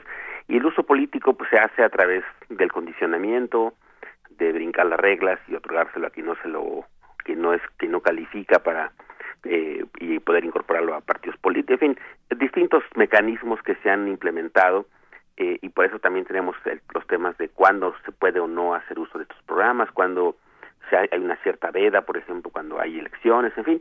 Eso es porque ha sido históricamente un tema recurrente de preocupación pues para los partidos de la oposición en los distintos lugares del país que señalan este uso continuo y recurrente. Ahora, esto ocurre, pues, en buena medida por eh, distintas razones. En algunos casos, y eso también hay que distinguir, en algunos casos ocurre simplemente por una falta de claridad y de transparencia en los mecanismos para otorgar estos estos programas, estos beneficios. En algunos casos es queda una parte discrecional y al quedar una parte discrecional, eh, pues entonces justamente permite que ocurran estas situaciones. Ese, es un, ese es un caso, digamos, que eso se, se resuelve con mecanismos de transparencia, etcétera. eh, hay un segundo, digamos, tipo de problema que es hay hay programas sociales muy bien especificados con muy criterios muy muy señalados, eh, perfectamente identificados, en los cuales en principio podría ser eh, eh, no, no hay margen para este uso discrecional de los recursos. Por ejemplo, Prospera. Prospera es un programa que ah, que tiene estos criterios muy específicos, hay una hay una línea de base, hay unos puntajes que tienen que satisfacerse, en fin, uno pensaría que ahí no hay esa dimensión. eh, pero siempre existe porque los los que los que otorgan estos beneficios, los, los las instituciones, y las agencias eh, pueden hacer uso simplemente eh, político de esto cuando van a entregar los recursos y señalan que es como una dádiva del gobierno. Esa es parte, todo el problema proviene al final de cuentas de este último tema, porque incluso programas muy bien diseñados tienen este, este problema.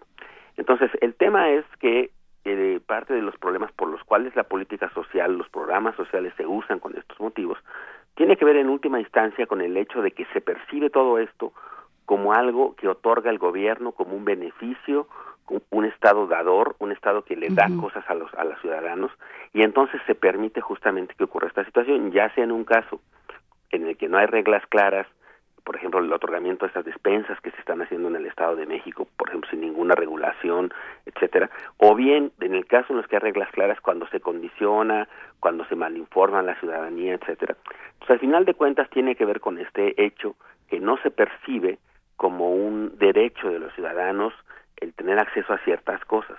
En la medida en que nuestra política social esté digamos que parta del principio de que el Estado es el que le da cosas a la sociedad, a los que le llame incluso beneficiarios a quienes en realidad pues son de alguna manera víctimas del sistema económico que los pone en una situación de desprotección, vulnerabilidad, eh, marginación eh, y que entonces les les diga beneficiarios a gente que en realidad insisto está siendo una víctima en realidad de la situación eh, y que lo condicione de esa manera que, que no sea que no sea transparente que no tenga criterios claros. Todo eso contribuye definitivamente a que ocurra este tipo de situación y mientras no cambie esa visión, mientras no se considere algunas cosas como derechos sociales, donde la gente no exija, donde la gente no sepa quién le tiene que pedir o decir esto es algo que me corresponde porque es un derecho eh, que está establecido en la Constitución y yo tengo derecho a la educación, derecho a la salud, etcétera. En, ahí, mientras no ocurra eso, seguirá prestándose al uso político de las ¿Y cómo se resuelve esto? Pues en algunos casos se resuelve, por ejemplo, ponía el ejemplo de la educación. Eh, ¿Por qué no hay un uso político del acceso a la escuela pública? Bueno, no hay un uso político del acceso a la escuela pública porque es un derecho universal. es, entonces, eso hace, eso es un cambio conceptualmente distinto a cuando le dicen a alguien, pues mira, te voy a dar una tarjeta para que tengas derecho a estas cosas a cambio de esto otro. Entonces, esa es la diferencia fundamental. Cuando los programas son universales tienen ventajas distintas, por ejemplo, esta, esta dimensión de derecho en la que cualquiera puede acceder a eso, y entonces ya no hay forma de condicionármelo porque todo mundo sabe que todos tienen derecho a eso. Entonces, sí hay un cambio importante de fondo en la concepción de la política social cuando pasamos de hablar de política social, de beneficios otorgados por el gobierno a una cuestión de derechos en donde la sociedad debe saber a qué tiene derecho, puede exigirlo y eso se reduce, por ejemplo, a cosas tan simples como que los programas sociales sean muchos menos de los que hoy en día hay, que estén orientados a lo fundamental, a lo que la gente necesita, que es educación, salud, una pensión, eh, eh, un seguro de desempleo, que son programas que podrían ser universales, tener algunos criterios muy transparentes donde se termine siendo una cosa eh, muy clara y muy transparente y entonces no se presta un uso político como sigue siendo hasta ahora. A ver, es que creo que es, es interesante esto, ¿no? Pasar de, de hablar de beneficiarios a hablar de aquellos seres a los que has dejado en el olvido, a los que has sido, eh, has ido permitiendo como gobierno que, caigas, que caigan en pobreza, que caigan en miseria, que no tengan acceso a, a lo más elemental, eh, es, es diferente, ¿no? Es un asunto interesante que, que, lo, que lo platiques, o así me parece a mí, Gerardo Esquivel, como un problema de discurso. Además de una serie de problemas eh, metodológicos, pues. Sí, aunque aunque no es solo de discurso, es una cuestión conceptual, es decir, es una cuestión eh, de concepción misma de para qué es la política social o cómo debe ser concebida la política social. Si debe ser concebida como algo para eh, en la que el Estado eh, de, eh, de, alguna manera como un de especie de, de digamos por hacer un símil con aquella descripción famosa de, de Octavio Paz de como de un ogro filantrópico que va salvando a la gente que que la misma eh, situación económica condujo a una situación de marginación, exclusión, etcétera, y que les dé cosas para sacarlos de la pobreza, digamos, a, a una idea de decir todos tenemos derechos, todos tenemos derechos a ciertas cosas que son la alimentación, la salud, la educación y todo eso, por supuesto, además de calidad. Entonces, eso ya cuando la concepción pasa a una visión de derechos, entonces la gente ya puede exigir es decir, eh, está establecido en la Constitución, por ejemplo, que tengo el derecho a esto. Entonces, no me pueden condicionar a mí el, el, entrar a la escuela, el entrar a, un servicio de salud público, a una de tener derecho a una pensión, porque ese es mi derecho. Nadie me lo puede condicionar y en la medida en la que la gente sepa eso, pues ya no hay forma de que se lo condicionen a, que vote por tal partido político, a que le otorgue su credencial de elector a nadie, porque entonces ya es una concepción distinta. Y por eso ponía el ejemplo de la educación primaria, que es quizá el ejemplo más claro de lo que ha sido una política eh, de que la, podríamos discutir su éxito en términos de calidad, pero en términos de que no hay un condicionamiento político para poder acceder a la educación primaria, que es un derecho universal que tenemos los mexicanos, porque así fue concebido, eso es distinto a cuando le dicen a alguien para que tengas un programa social que te va a vender este, tales productos más baratos, pues entonces haz esto, te doy esto, haz, compórtate así, vota así, porque eh, ya es una cuestión distinta donde donde hay criterios de exclusión, donde no todos tienen derecho, etcétera. Entonces sí es una concepción, un cambio radical en la concepción distinta de hacer política social. ¿Y cómo se daría este paso? O sea, hay una transición de, de los programas sociales, como lo estamos entendiendo, como Prospera, como algunas de las cosas que está haciendo Sol de la misma Sol a eh, algo como lo que sucede con la educación pública? Sí, eso implicaría varias cosas. Implicaría, eh, eh, por ejemplo, de entrada, definir prioridades. No podemos tener como hasta ahora cientos de programas como existen hoy en día para distintas cosas, porque justo esos múltiples programas son los que se prestan a esta circunstancia. El hecho que a un grupo social le digan, mira, yo te voy a dar un programa social que solo para, para ustedes, que tiene esas condiciones, etcétera, empieza a generar este comportamiento, pues de alguna manera, de uso político de los recursos. Entonces tendría que compactarse todos esos múltiples programas sociales en unos cuantos, unos cuantos que atiendan las necesidades reales de la gente, que donde pueden eh, eh, insisto, hacer, ver esas cosas como derechos. Entonces, lo primero sería todos estos recursos que hoy en día destinamos a administrar muchísimos programas, definir prioridades, decir lo que queremos atender es esto, educación, por ejemplo, salud, pensión universal, eh, seguro de desempleo, por decir un caso. Y ahí vamos a concentrar nuestros recursos eh, eh, financieros y humanos, ahí vamos a concentrar nuestros esfuerzos eh, va a ser eh, puede ser universal, puede estar sujeto a, cuestiones mínimas de exigencia, por ejemplo, de edad, ¿no? En algunos casos, eh, en fin, una serie de, de, rediseño de la política social en donde pues ya pueda uno destinar un cierto monto de recursos a esos programas. Es posible, es posible porque eso habría que hacer los cálculos, que lo que hoy en día destinamos a la política social no sea suficiente. Entonces tendríamos que discutir cómo financiarlo, ese es otra otro mecanismo. Pero lo cierto es que hoy en día tenemos muchos recursos que se desperdician, digamos, en parte administrativa, en, cosas normativas, que podrían destinarse a una cuestión más sustancial, que es a los programas sociales como tales.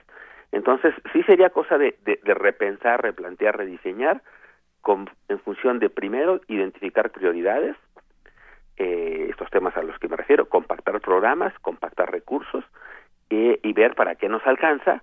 Si no nos alcanza, entonces pensar en cómo se va a financiar el resto, si es que queremos eh, usar recursos de otro lado, si se requiere una nueva reforma fiscal, etcétera, pero tendría que avanzarse en esa dirección, en un cambio conceptual, en un rediseño de la política social, porque si seguimos haciendo lo mismo que hemos venido haciendo los últimos años, que son estos múltiples programas sociales, pues seguiremos teniendo los mismos resultados, que son, primero, eh, estas acusaciones recurrentes de uso político de los recursos y segundo, que es lo, el otro tema, que la política social no esté funcionando como debería.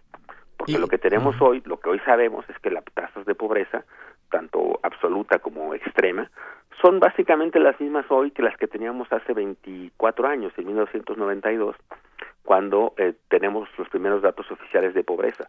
Son exactamente las mismas tasas, el mismo porcentaje de población en pobreza extrema eh, hoy en día de hace 24 años y el mismo porcentaje de población en pobreza total hoy que hace 24 años. Entonces no, no hemos avanzado a pesar de que hemos, le hemos destinado cada vez más recursos a la política social.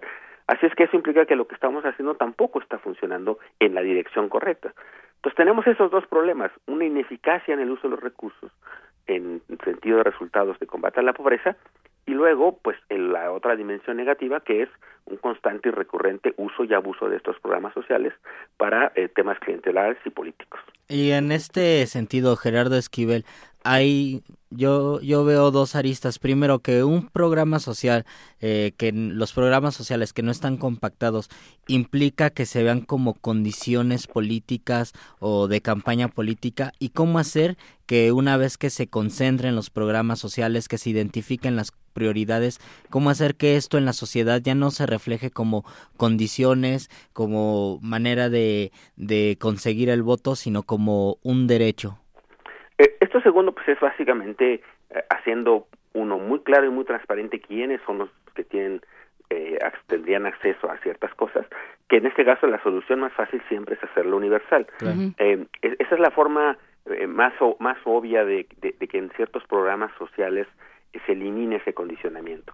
Eh, por, dar un ejemplo, eh, digamos, los programas de pensión universal que ahora ya existen tanto a nivel local como a nivel federal. Recuerden que empezaron en la Ciudad de México hace algunos años y el único criterio era tener cierta edad, que eso es algo comprobable que no está sujeto entonces a que un funcionario diga si tiene o no una persona cierta edad. Con eso era suficiente y con eso se otorgaba la pensión universal en la, a nivel local en la Ciudad de México.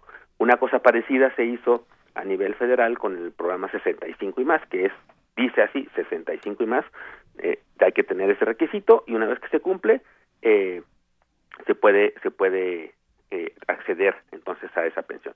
Entonces son, es un criterio transparente, que todo el mundo lo puede conocer, es observable, en fin. Entonces, ¿cómo se resuelve? Haciéndolo universal o bien haciendo criterios muy evidentes, muy transparentes y eso entonces elimina ya el uso político de eso. No elimina, eh, como sabemos recientemente, por ejemplo, que hubo casos en la Secretaría de Desarrollo Social de mal uso de los recursos. Sabemos que recientemente se, se, se, destituyó a algunos funcionarios porque se hacían pasar por personas de, adultos mayores y cobraban los recursos eh, de manera ilícita, pero esa es otro otra discusión, es una cuestión más más de corrupción más que de uso político de los recursos. Eh, entonces eso se resolvería de esa manera, ¿no?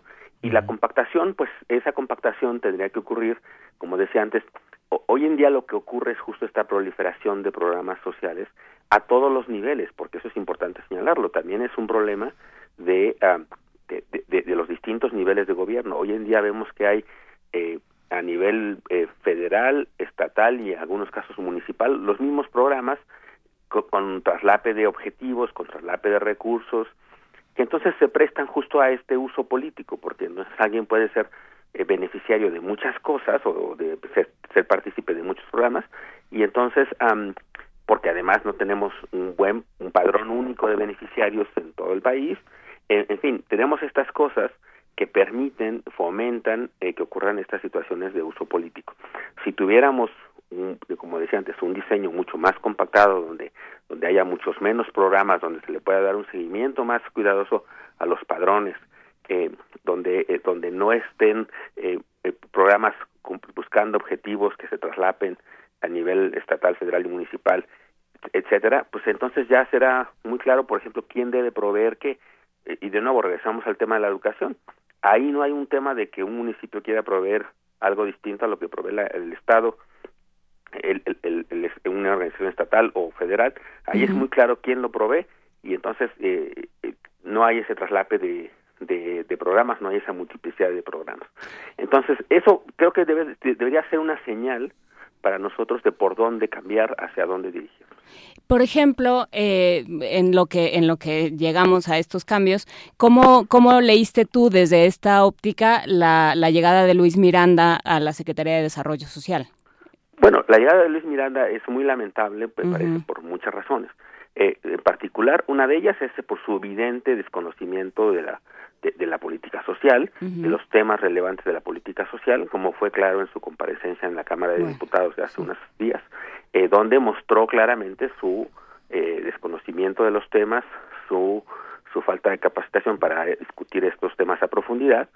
Ese es un primer punto, el que no sea alguien que sepa de los temas y que no sea un especialista. Pero segundo, y, y más preocupante aún, es el evidente eh, giro político que le dio entonces a algunas cosas. Por ejemplo, cuando llegó, pues claramente el, em, su, cambió de manera muy notoria el uso de algunos programas, por ejemplo, fue cuando se empezaron a repartir estas despensas en el Estado de México, sin ningún criterio claro de cómo se otorgarían, se anunciaron algunas cosas como por ejemplo, eh, si recuerdan, se, anunció la incorporación, por ejemplo, de todas las trabajadoras voluntarias en los comedores comunitarios del Estado de México que van a incorporarse a Prospera. Bueno, esas son las cosas que no pueden ocurrir porque porque uno, si esas personas cumplían los requisitos para entrar en, Prospera, pues ya debían haber estado para empezar. Y segundo, si no cumplían los requisitos, pues no podrían entrar. Entonces, el que lo haya anunciado de esa manera, eh, comedores comunitarios que son parte de un programa estatal del gobierno de Rubiel Ávila y que pretendía incorporarlos a un programa federal como Prospera, que tiene criterios muy establecidos y muy claros, pues simplemente reflejaba un intento de hacer un uso político de esos recursos y, uh, y me parece que todo eso, esa llegada de Miranda al, a la Secretaría de Desarrollo Social, pues tenía un objetivo eh, más o menos claro que era eh, hacer uso de los recursos o, en el Estado de México, que es un estado en el que sabemos habrá elecciones este año, em, eh, eh, con ese claro objetivo y fin políticos y no necesariamente social. Así es que yo creo que esa es justo las razones por las cuales eh, fue preocupante que nombraran a alguien como Miranda y ha sido preocupante su, su desempeño en estos últimos días, eh, de acuerdo a lo que se ha reportado en distintos medios de comunicación. Para terminar esta conversación, eh, me gustaría comentar algo que, que, trae a nuestro Twitter Juan Ramírez Marín, que, que siempre, siempre tiene unos comentarios demoledores. Dice, la política social es perversa, busca mantener la pobreza para comprar votos. me parece que es, es muy salvaje la afirmación, pero que algo tiene de verdad. ¿Tú cómo lo, cómo lo escuchas, Gerardo Esquivel? Pues en algún sentido sí, digamos, tiene que ver con esto que estábamos diciendo, pues, es decir, cuál es el objetivo, cómo se va a lograr, cómo se, se, se eh, lo que hemos hecho es justo lo que lo que dice Ramírez Marín, que es eh, ha sido perpetuar en situación de pobreza a muchas personas eh, por tener esta visión básicamente asistencialista y no necesariamente una visión de otorgar derechos que si, si otorgáramos derechos a la ciudadanía, pues pensemos en lo que sería el hecho que la gente tuviera el derecho de asistir a la, a la escuela para obtener educación, el derecho de tener salud, eh, pues tendríamos eh, mexicanos eh, mejor educados, más educados, con mejores eh, circunstancias de salud, con mayor lo que se llama capital humano, y entonces estarían en mejores condiciones de salir de la pobreza eh, por ellos mismos, por, las, por su situación personal, por las habilidades que habían adquirido, por su, en fin, porque no estarían sujetos a estas, a este condicionamiento o a estas eh, eh que, eh, credenciales de pobre, en fin, cosas que de alguna manera estamos utilizando y hemos eh, llegado a diseñar como nuestra política social, que pues efectivamente no están funcionando, son como fábricas de pobreza, fábricas de mantenimiento de la pobreza, lo que estamos teniendo por la concepción de política social que tenemos. Y es una forma de mantenernos en una minoría de edad perpetua. Así es. Y en una pobreza y en una escasez eh, y una miseria eh, inhumanas, crueles. Así es, por eso es que creo que necesitamos un cambio eh, de fondo, un cambio en la concepción misma y luego en la implementación de la política social. Pues muchísimas gracias Gerardo Esquivel, doctor en Economía por la Universidad de Harvard, eh, profesor de la Facultad de Economía de la UNAM y montones de cosas más. Muchísimas gracias, por estar esta mañana muchas gracias, con nosotros. Gerardo. Gracias a todo su auditorio nuevamente. Un abrazo, muchas gracias. Primer movimiento. Clásicamente... Universitario.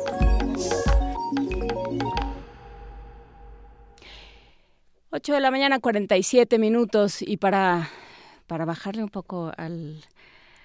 Ay, para bajarle un poco a este tema, vamos a escuchar, no, no bajarle la intensidad, no bajar la reflexión, no bajar la guardia, pero sí un poco distender la atmósfera. Vamos a escuchar cantos bizantinos de Navidad.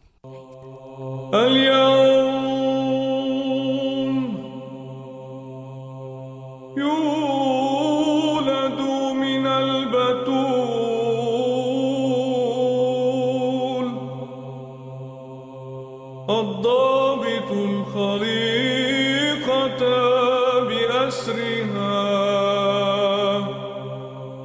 بقبضته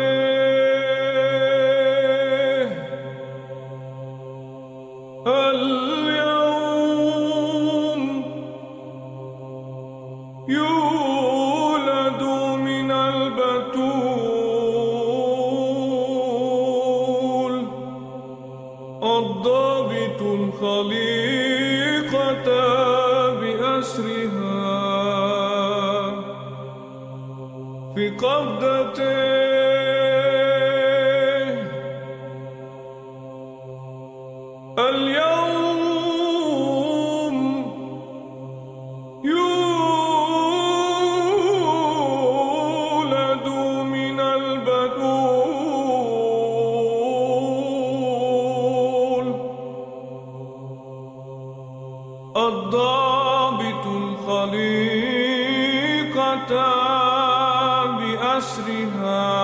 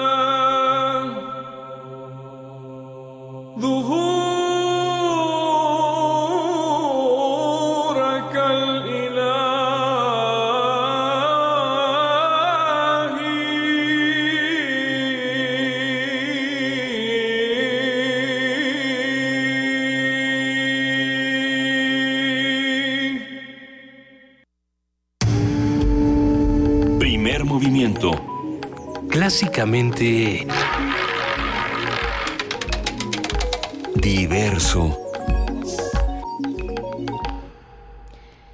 Esto fue un canto bizantino de la Natividad o según según le estaba yo leyendo en YouTube, que siempre es una, una fuente súper confiable, eh, es el canto el canto bizantino de Navidad escrito por San Romano. Ahorita te voy a decir que se- nomás que se abra Luis Flores, sí, vas sí. a ver, te voy a decir. Espérame tantito.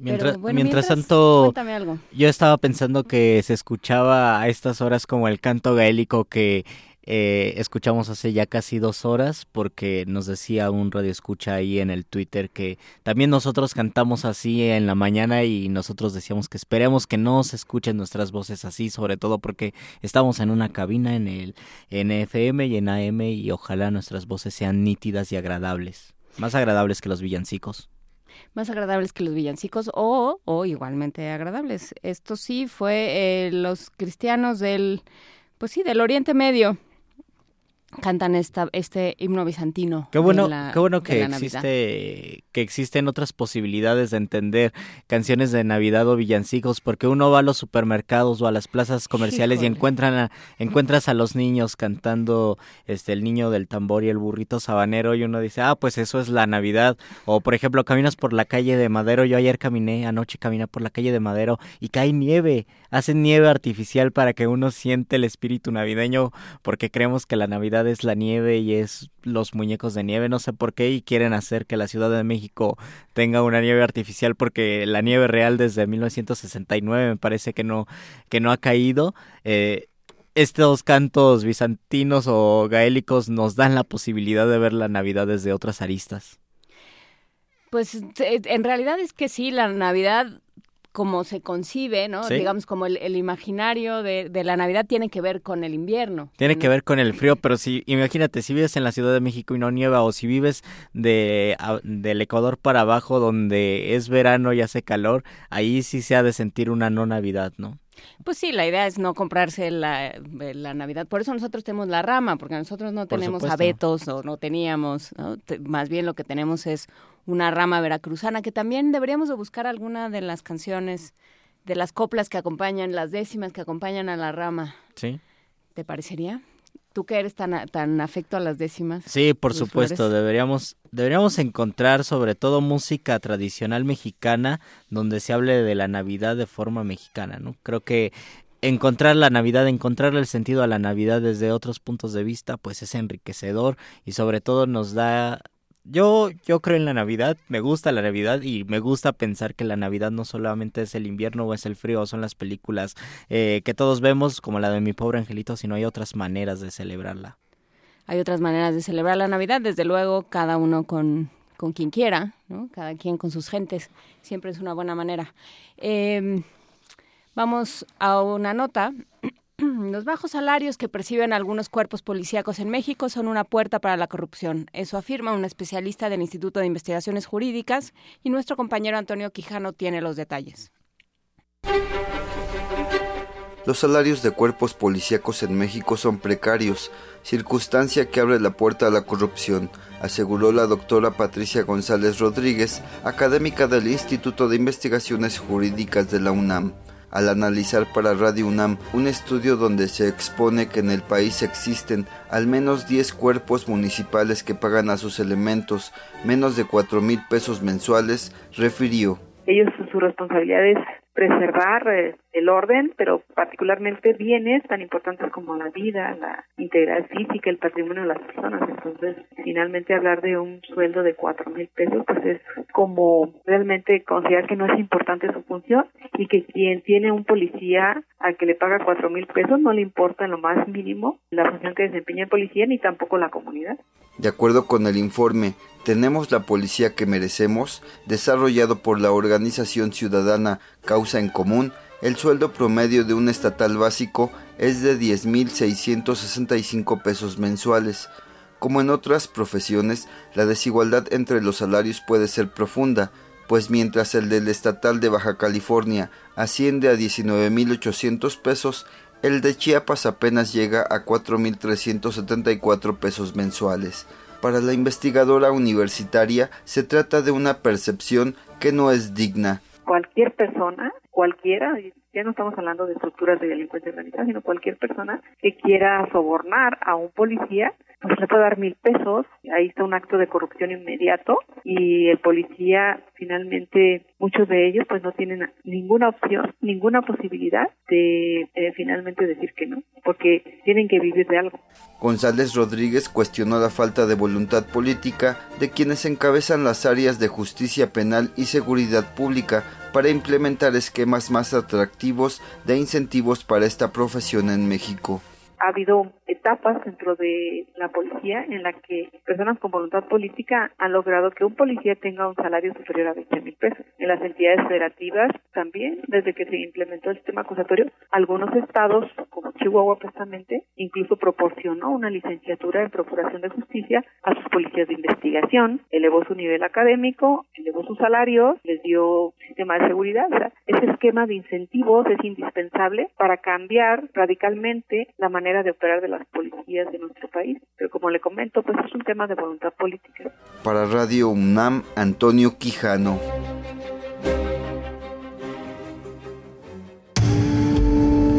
Primer movimiento. Clásicamente... Universitario.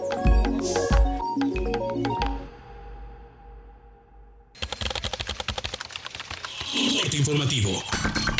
La UNAM. Los mexicanos ocupan la mayor parte de su tiempo de ocio para ver televisión y en el uso de la tecnología. Oscar Clavellina López, académico de la Facultad de Psicología, dijo que no es trivial que en México se promueva más la compra de dispositivos tecnológicos, aunque no se cuente con una canasta básica definida. Los mexicanos, la gran mayoría de su tiempo libre, lo ocupan para ver televisión. Otro porcentaje muy grueso de ese tiempo libre lo ocupan para otras actividades. Las otras actividades son jugar videojuegos, ocupar tecnología y redes sociales. Y en otros rubros está, por ejemplo, la convivencia familiar, el deporte y eh, aspectos culturales. Entonces estamos viendo que el sujeto en sí está ocupando la mayor parte de su tiempo a ver televisión y a ocupar redes sociales y tecnología.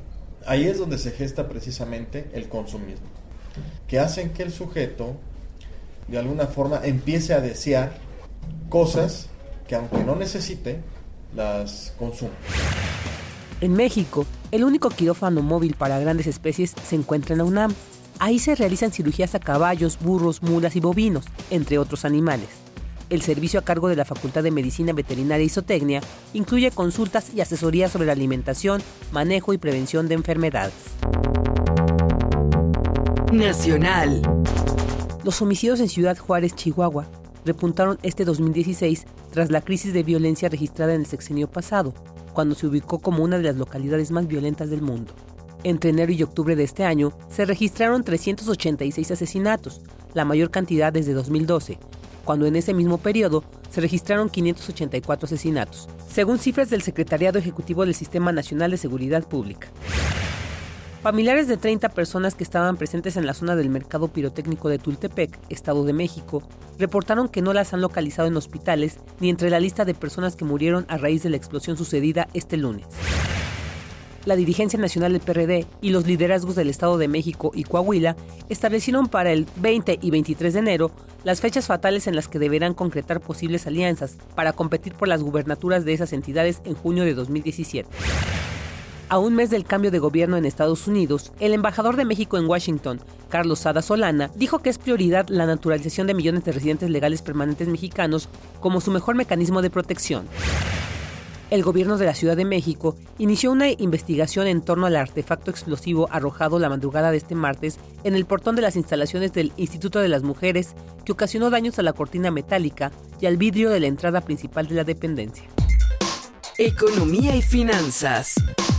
Por primera vez en siete años, en 2016 la balanza comercial de la industria automotriz, en su acumulado de enero a septiembre, registró una caída. De acuerdo con datos de la Asociación Mexicana de la Industria Automotriz, la balanza en esta industria fue de 45.798 millones de dólares, un retroceso de 4.6% respecto al mismo periodo de 2015.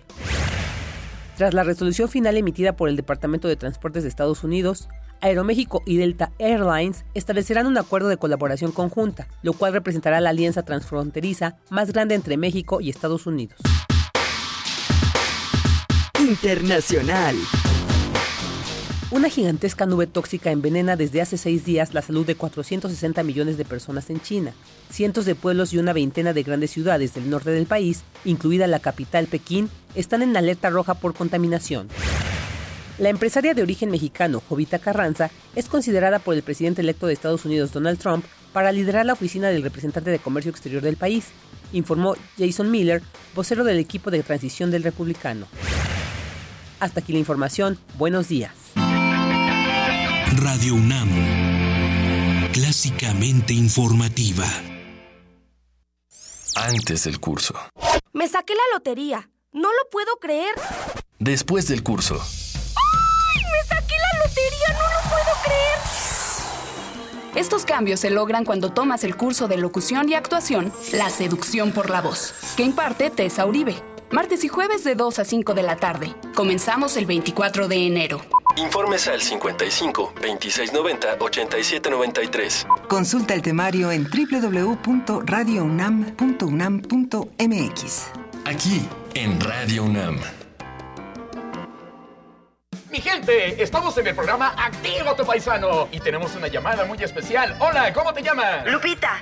¡Eso, mi raza! Y en la otra línea, ¿a quién Toño. tenemos? ¡Hey, Lupita! ¡Ándale pues! ¿Qué quiere decirle? ¿Te acuerdas que me dijiste que ya te llegó tu INE? Pues ya la activaste. Tienes que hacerlo para poder votar. Hazlo por internet, nada más con el folio y tu fecha de nacimiento.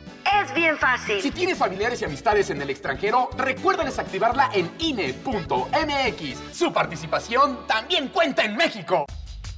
El Museo Nacional de San Carlos presenta la magna exposición Francisco de Goya, único y eterno. La muestra está conformada por más de 125 piezas, entre óleos y grabados, tanto de Francisco de Goya como de autores relacionados con su obra, procedentes de acervos nacionales e internacionales. Francisco de Goya, único y eterno, se puede visitar en el Museo Nacional de San Carlos, Avenida Puente de Alvarado número 50, Colonia Tabacalera, Ciudad de México.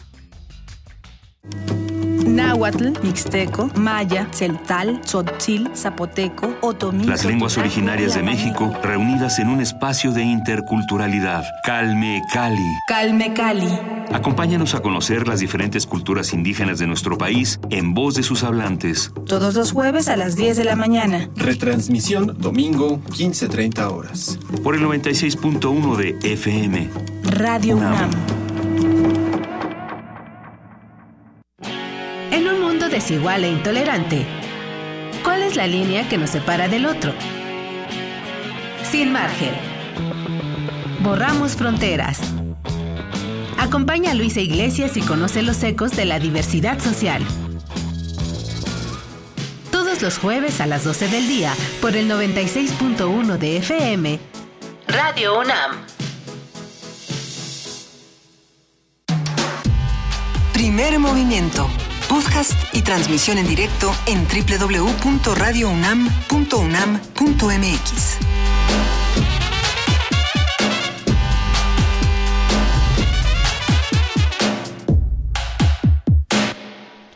9 de la mañana, 7 minutos. Luis Flores, nuestra producción está en todo. Está en todo porque pues vamos a vamos a escuchar algo que justo pediste hace un, un, par de minutos, Juana. Justo algo de lo que de lo que estábamos hablando y sí se comunicaron con nosotros en redes. María, por ejemplo, nos dijo una versión estupenda de La Rama es la de los campechanos, grupo de son jarocho y por ello vamos a escuchar La Rama, pero este con las monarcas del Papaloapan. Vamos a escuchar.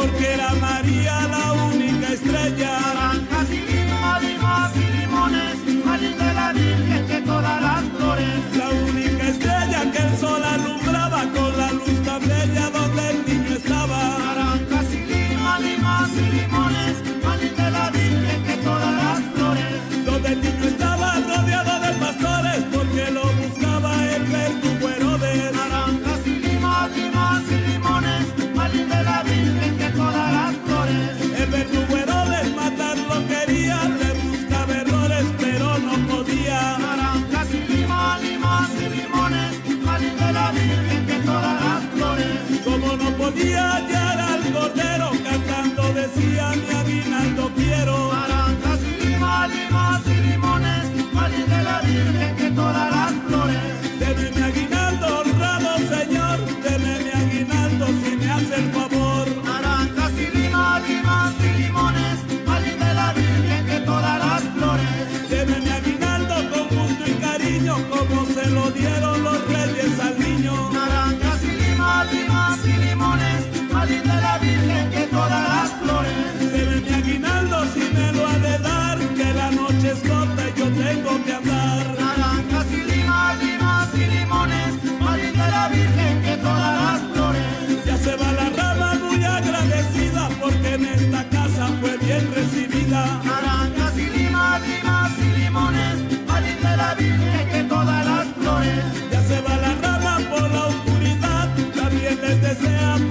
Navidad. Naranjas y limas, limas y limones, María de la Virgen que todas las flores. Primer movimiento. Clásicamente... Diverso. Naranjas y limas, limas y limones, hay que recordar que es lo que se debe consumir en esta temporada porque es lo que nos va La naturaleza es muy sabia, Juana. En diciembre da las, las enfermedades de la respiración y también da la vitamina C. Exactamente, entonces hay que consumir vitamina C, naranjas y limas, limas y limones. Nos escribe Huehuetlacatl y nos dice que hoy a las 4.45 de la madrugada fue el solsticio de invierno marcando la noche más larga del año. Eso significa que está empezando el invierno, la parte más fría de, no sé si del año, pero está empezando. Tápese, regale una cobija. Entre a Operación Cobija en Twitter y ahí también puede Hágase puede taquito, ayudar. por favor. Hágase taquito, júntese, tápese. Porque, Vacúnese también. Pues tenemos otra nota que es la bacteria que causa una plaga. Al menos 100.000 personas murieron en Europa entre 1665 y 1666 sin que se conocieran las causas de estos decesos. Sin embargo, mediante pruebas de ADN, un grupo de científicos podrían haber hallado a la responsable, una cepa bacteriana. Nuestra compañera Cristina, Cristina Godínez preparó la siguiente información. Un equipo de científicos piensa haber encontrado la cepa bacteriana que causó la muerte de 100.000 personas aproximadamente de 1665 a 1666 en Londres, Inglaterra. Se trata de la Yersinia pestis. Su identificación se logró mediante pruebas de ADN realizadas a restos óseos localizados en una fosa encontrada en el este de la capital británica. El doctor Ulises Ángeles Garay, director de la División de Epidemiología en el Centro Médico La Raza, habla sobre las variaciones de la enfermedad que asoló a Europa en el siglo XVII. La peste bubónica es una enfermedad que se contagia por la picadura de la pulga de la rata. En el sitio de picadura inocula el microbio de la Yersinia y entonces inicia la incubación de la enfermedad. La segunda presentación es la peste septicémica, que es una diseminación a la sangre y entonces se necrosa la piel y esto le da el nombre de peste negra. Para esta variedad la mortalidad es casi del 100%. Lo mismo que la tercera presentación, que fue la pulmonar. ¿sí? La otra es la peste neurológica, que es muy rara. Entonces, estas cuatro presentaciones de peste probablemente estuvieron presentes en esas grandes epidemias. El doctor Rodolfo Acuña Soto, académico del Departamento de Microbiología y Parasitología de la Facultad de Medicina de la UNAM, explicó el método para obtener la secuencia del ADN.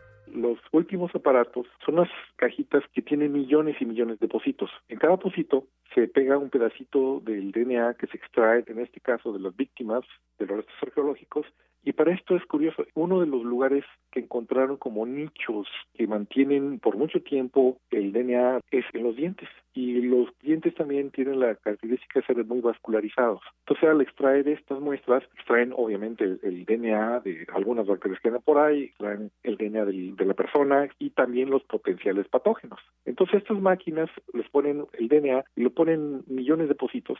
Todo este flujo de información se transfiere a computadoras y al final ya se termina la secuenciación y ahí es donde se encuentra la huella principal de Yersinia pestis. La secuenciación del genoma completo permitirá entender la evolución de la bacteria y la propagación, así como lo que ocurre con otros brotes modernos. Para Radio UNAM, Cristina Godínez. Primer movimiento. Clásicamente... Incluyente.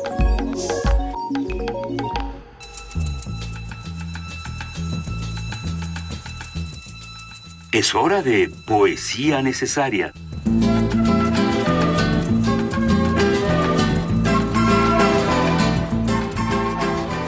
Es hora de poesía necesaria, Luis Flores. Así es, Juana, te decía y le comentaba a la audiencia que ayer, 20 de diciembre, fue el cumpleaños de Gonzalo Rojas, el cumpleaños número 99, entonces pues pensé que era justo y necesario leer a Gonzalo Rojas, escogí un poema que se llama Retrato de Mujer y que dice, Siempre estará la noche, mujer, para mirarte cara a cara, sola en tu espejo, libre de marido, desnuda en la exacta y terrible realidad del gran vértigo que te destruye. Siempre vas a tener tu noche y tu cuchillo, y el frívolo teléfono para escuchar mi adiós de un solo tajo. Te juré no escribirte, por eso estoy llamándote en el aire, para decirte nada, como dice el vacío, nada, nada, sino lo mismo y siempre lo mismo de lo mismo, que nunca me oyes, eso que no me entiendes nunca, aunque las venas te arden de eso que estoy diciendo. Ponte el vestido rojo que le viene a tu boca y a tu sangre, y quémame en el último cigarrillo del miedo al gran amor, y vete descalza por el aire que viniste, con la herida visible de tu belleza, lástima de la que llora y llora en la tormenta. No te mueras, Voy a pintarte tu rostro en un relámpago, tal como eres, dos ojos para ver lo visible y lo invisible, una nariz arcángel y una boca animal, y una sonrisa que me perdona, y algo sagrado y sin edad que vuela de tu frente, mujer, y me estremece, porque tu rostro es rostro del espíritu.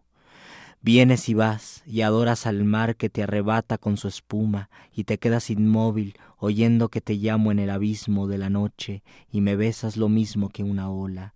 Enigma fuiste, enigma serás, no volarás conmigo. Aquí, mujer, te dejo tu figura.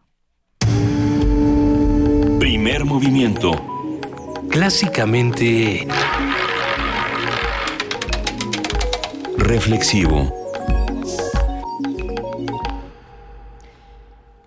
Aquí, mujer, te dejo tu figura. Habría que hacer un estudio de cómo se usan las olas en la poesía y, en, la lírica, ¿no? en las olas, la espuma, la playa. Decía este José Gorostiza, no es agua ni arena a la orilla del mar. Es algo impresionante el mar siempre y pues las olas tienen algo importante allí. Sí, José Alfredo Jiménez tiene también esta, este gran verso que es Llegaste a mí como las aguas de, las, de los mares. Qué bonito. Que es una gran imagen. Pero bueno, ya, ya que nos lanzamos por esta vertiente poética, tenemos que regresar abruptamente a la realidad. Vamos a escuchar la participación del programa universitario de bioética. El doctor Jorge Enrique Linares envió su participación sobre dos visiones contrarias del futuro de la humanidad, los libros de Yuval Harari y Jorge Riechman. Vamos a escucharlo. Hola, buenos días. Buenos días a todos en cabina. Hoy les voy a hablar de dos libros que dan un panorama eh, diferente, casi encontrado contradictorio sobre el futuro de la humanidad en los próximos siglos y vienen a cuento para una reflexión al final del año. El primero es el libro de Yuval Noah Harari, este historiador eh, israelí que se ha vuelto muy famoso, primero con Sapiens, una historia de la humanidad, y ahora con el nuevo libro que se llama Homo Deus, una breve historia del mañana, eh, ya, se ha publicado también en español. Eh, en este, el segundo libro es el de un colega y amigo Jorge Rickman, que es profesor de la Universidad Autónoma de Madrid, que se llama Derrotó el smartphone al movimiento ecologista para una crítica del mesianismo tecnológico. Este libro acaba de aparecer publicado por las ediciones de La Catarata en, en, Madrid y seguro llegará a México pronto. El primer libro, el de Yuval Harari, eh, Homo Deus, plantea que las tres calamidades que azotaron a la humanidad, eh, las hambrunas, las enfermedades y las plagas y la guerra, que causaron, digamos, la, característica prematura mortalidad de la humanidad, ya no serán en el futuro próximo, digamos, los temas de la agenda. Eh, que del futuro, los temas que, que nos preocupen en el futuro él cree y lo plantea a partir de un montón de datos y de informaciones, pues que actualmente eh, no son los problemas fundamentales de la humanidad, a pesar de que la gente, que haya gente que siga muriendo de hambre, de enfermedades y desde luego de la guerra, no son ya las principales causas de muerte entre la población humana y que más bien eh, el desarrollo de la biotecnología, la tecnomedicina, las tecnologías de la información, la comunicación, así como las prótesis biónicas y demás artefactos, e incluso nanotecnológicos que se plantean, convertirán en la humanidad en algo así como una especie autoconstruida, autofabricada. Por eso él habla de un homo deus, de una nueva especie que se crearía a sí misma, así como los antiguos pensaban que los dioses no, no que eran inmortales o perfectos eh, o, omnipotentes, sino que tenían poderes superiores a los de los seres eh, vivos naturales. Y entonces esta nueva humanidad que se proyecta quizá supere las barreras eh, que han restringido la vida humana y que nos haga, si no inmortales, y con una vida eh, mucho más prolongada, indefinida, que a lo mejor llegaría más allá de los 120, 130, 40 años, que las enfermedades las convierta en algo controlable, que desaparezcan las enfermedades mortales como el cáncer o incluso el SIDA, y que los conflictos bélicos no sean ya una constante fuente de apremio y de, miseria y de, y de mortandad, sino más bien algo mucho más azaroso. De esta manera Harari eh, dibuja eh, con bastantes toques de ironía y de sentido del humor también más o menos la visión que va construyendo este, este mesianismo tecnocientífico de finales, de principios del siglo XXI y que anuncia pues una nueva era de una humanidad autoconstruida. Eh, por su parte, Jorge Rickman, en su libro último sobre el smartphone y el movimiento ecologista, pues hace una crítica de este mesianismo tecnológico, señalando precisamente las contradicciones de este sistema capitalista mundial y de la tecnociencia desaforada, que nos prometen ese paraíso terrenal y que más bien nos podrían conducir a un infierno eh, bien vivido en la tierra por las, los problemas eh, ambientales, la, desestabilización eh, de los sistemas sociales, de los sistemas políticos y otros problemas que, que afectan incluso las capacidades cognitivas de los seres humanos con el desarrollo de las tecnologías de la comunicación. Yo recuerdo este libro de, de, Nicolás Carr, que se preguntaba si las tecnologías de la información, la internet y los teléfonos, los teléfonos inteligentes, más llamados inteligentes, nos han vuelto eh, más idiotas. Y su respuesta es sí. Bien, pues eh, eh, estas dos visiones contradictorias, una parece muy optimista, la de Harari, pero les digo con ciertos toques de escepticismo, eh, y, la de Rickman, que es totalmente pesimista, nos anuncia pues la, realidad también con muchos datos de la destrucción ambiental y los problemas políticos que se vienen en un entorno globalizado más comprometido. Yo siempre prefiero a la gente más pesimista que optimista, a veces los optimistas me parecen simplemente gente mal informada, pero quizás sea mi propia deformación. A pesar de todo, podemos combinar estas dos visiones y ver que el futuro será quizá esta mezcla contradictoria entre desarrollo tecnocientífico, tecnológico, posibilidades nuevas, eh, batallas ganadas contra la enfermedad, la, el hambre y las guerras y la violencia en la búsqueda de la felicidad y al mismo tiempo mayores problemas ecológicos y sociales que tendremos que resolver no por medios tecnocientíficos, eh, tecnológicos o robóticos, sino por medio de la liberación, la discusión y la, y la toma de decisiones en consensos en el mundo entero. Bueno, ojalá sean dos lecturas que, que nos lleven a la reflexión este fin de año. Y yo aprovecho para saludarlos a todos en cabina, a todos en cabina, mandarles un abrazo y felicitaciones por estas fiestas de fin de año. Un, un, y les deseo pues lo mejor para el año que entra. Saludos a todos, a Amalia y a todo el equipo de producción fantástico de, primer movimiento. Nos, hoy, nos escucharemos próximamente. Hasta luego. Primer movimiento. Clásicamente... Universitario. La mesa del día. 9.23 de la mañana. Ojalá que el doctor Linares se haya portado bien y le traiga el año nuevo una grabadora que funcione. ya platicaremos con él. Eh, para muchos puede resultar una paradoja que en estos tiempos de modernidad las grandes ciudades reserven para sus habitantes apenas estrechísimos espacios. Para Fabricio Mejía Madrid, esta estrechez geométrica sirve para la recreación de una novela. Fabricio Mejía, autor de títulos como Entre sábanas, Salida de emergencia, Tequila DF, Disparos en la Oscuridad, entre otras publicaciones, cierra este 2016 con una reciente novela titulada 42 metros cuadrados, un conjunto de historias a partir de un espacio familiar donde lo cotidiano se vuelve inverosímil, donde el deseo en más de un momento deviene en resignación y la ficción sirve para evadir la realidad.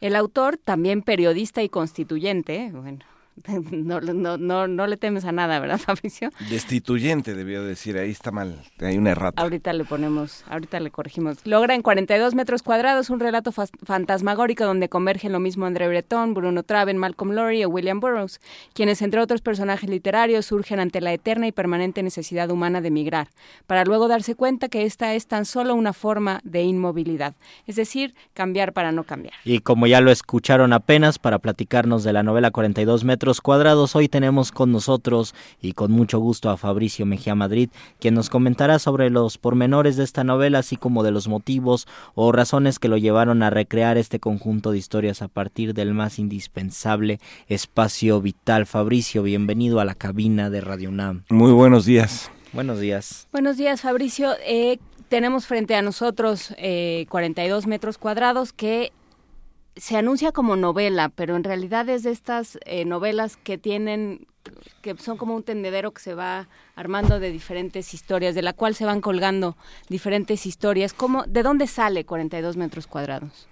Bueno, sale de, por un lado, de una obsesión, digamos, que pues, eh, todos los libros tienen como esa combinación entre obsesión y, y una pregunta, ¿no? La obsesión, pues, es sobre una serie de autores eh, que son los que ustedes decían, Breton, Laurie, Burroughs, eh, Jane Bowles, eh, Traven, Traven que son escritores que no necesariamente me gustan cómo escriben, pero me gustan sus rarezas biográficas. Traven sin sin nombre o con muchos nombres, eh, Lori y Burroughs pues eh, viniendo a México a experimentar con su aguante para la intoxicación, eh, Jane Bowles descubriendo su sexualidad, eh, metí a Humboldt al final porque me sorprendió mucho que ese que creemos que es tan racional y no que sabía mucho de botánica, de ingeniería y de metales preciosos y cómo sacar cosas en de las minas, de pronto llega a México a exorcizar al fantasma de su mamá y que se le aparece a cada rato y entonces viene con un brujo.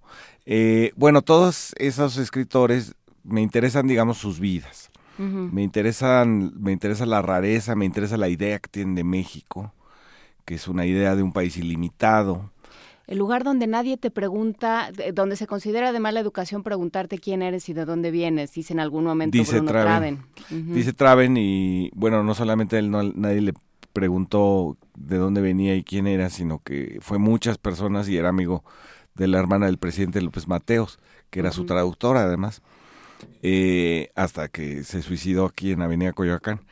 Pero, y entonces la pregunta era si eh, si, la búsqueda, digamos, de la libertad no necesita eh, también de pequeñas restricciones, de, prisiones cotidianas, eh, de encarcelamientos rutinarios para, para realizarse, es decir, si la libertad no es en realidad una comparación con una, una pequeña prisión que nos construimos para ejercerla, ¿no?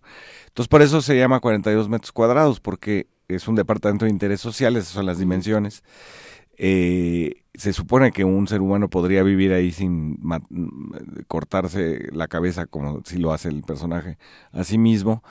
Y eh, pero estos eh, persona, estos escritores extranjeros en México vinieron a ejercer desde ese espacio la libertad y era una pregunta sobre eso, digamos, sobre si la claustrofobia en realidad no es una condición de la liberación. ¿No?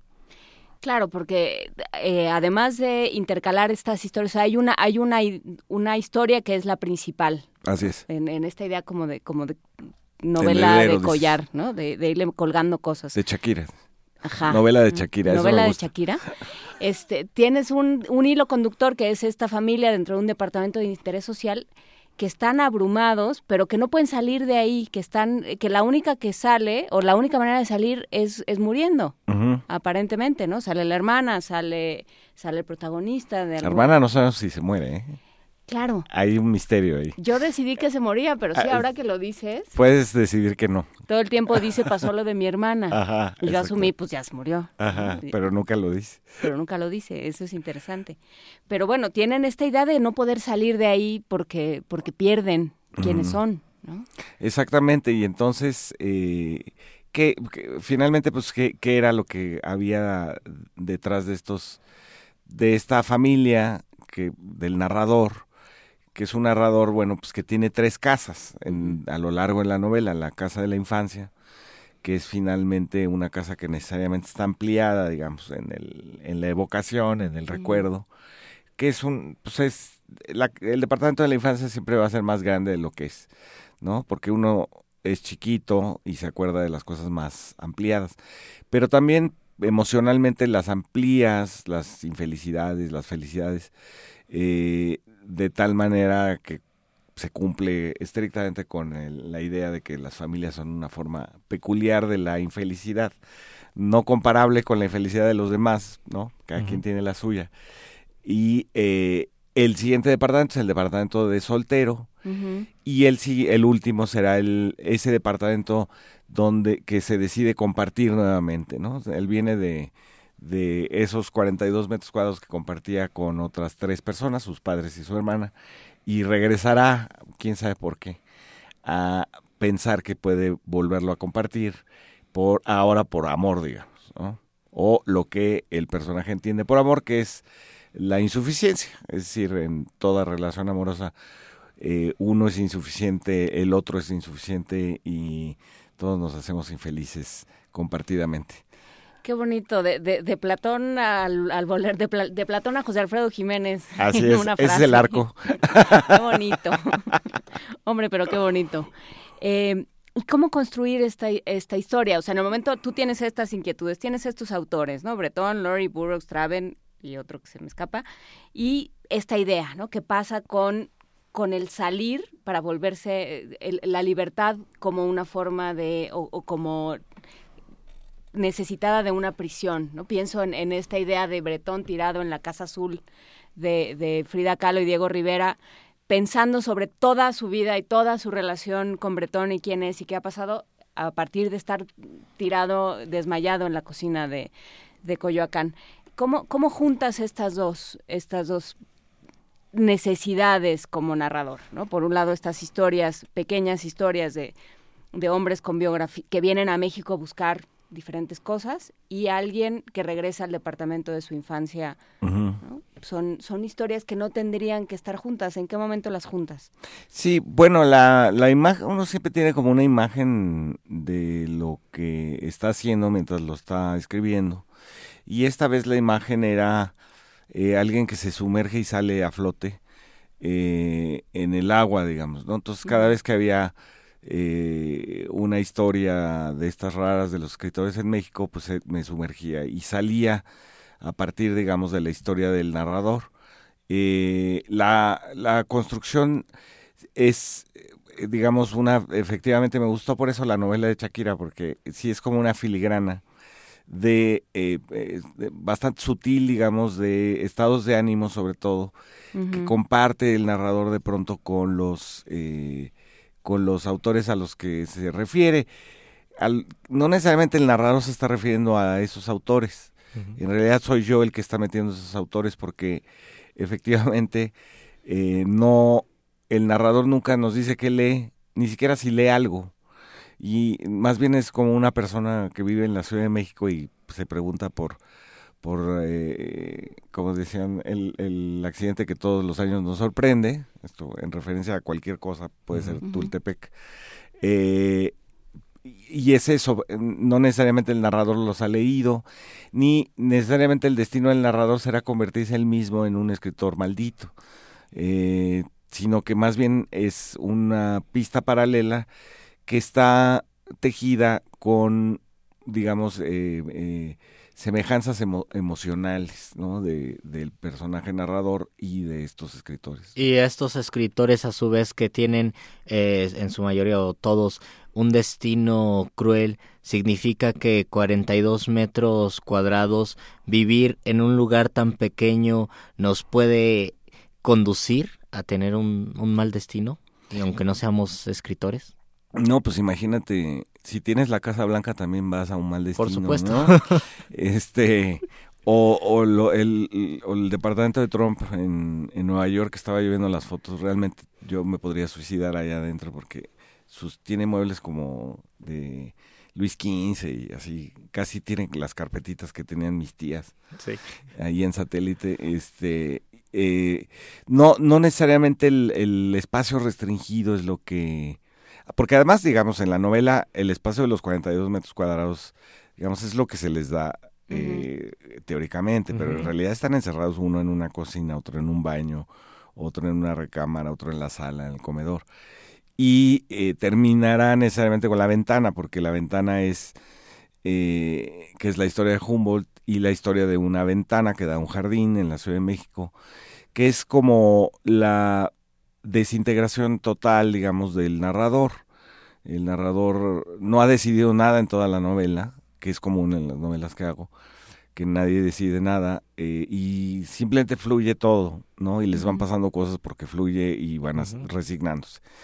Y al final, digamos, la ventana y el jardín es como la resignación absoluta. Podría no estar el narrador y el jardín sigue su vida natural, digamos, ¿no?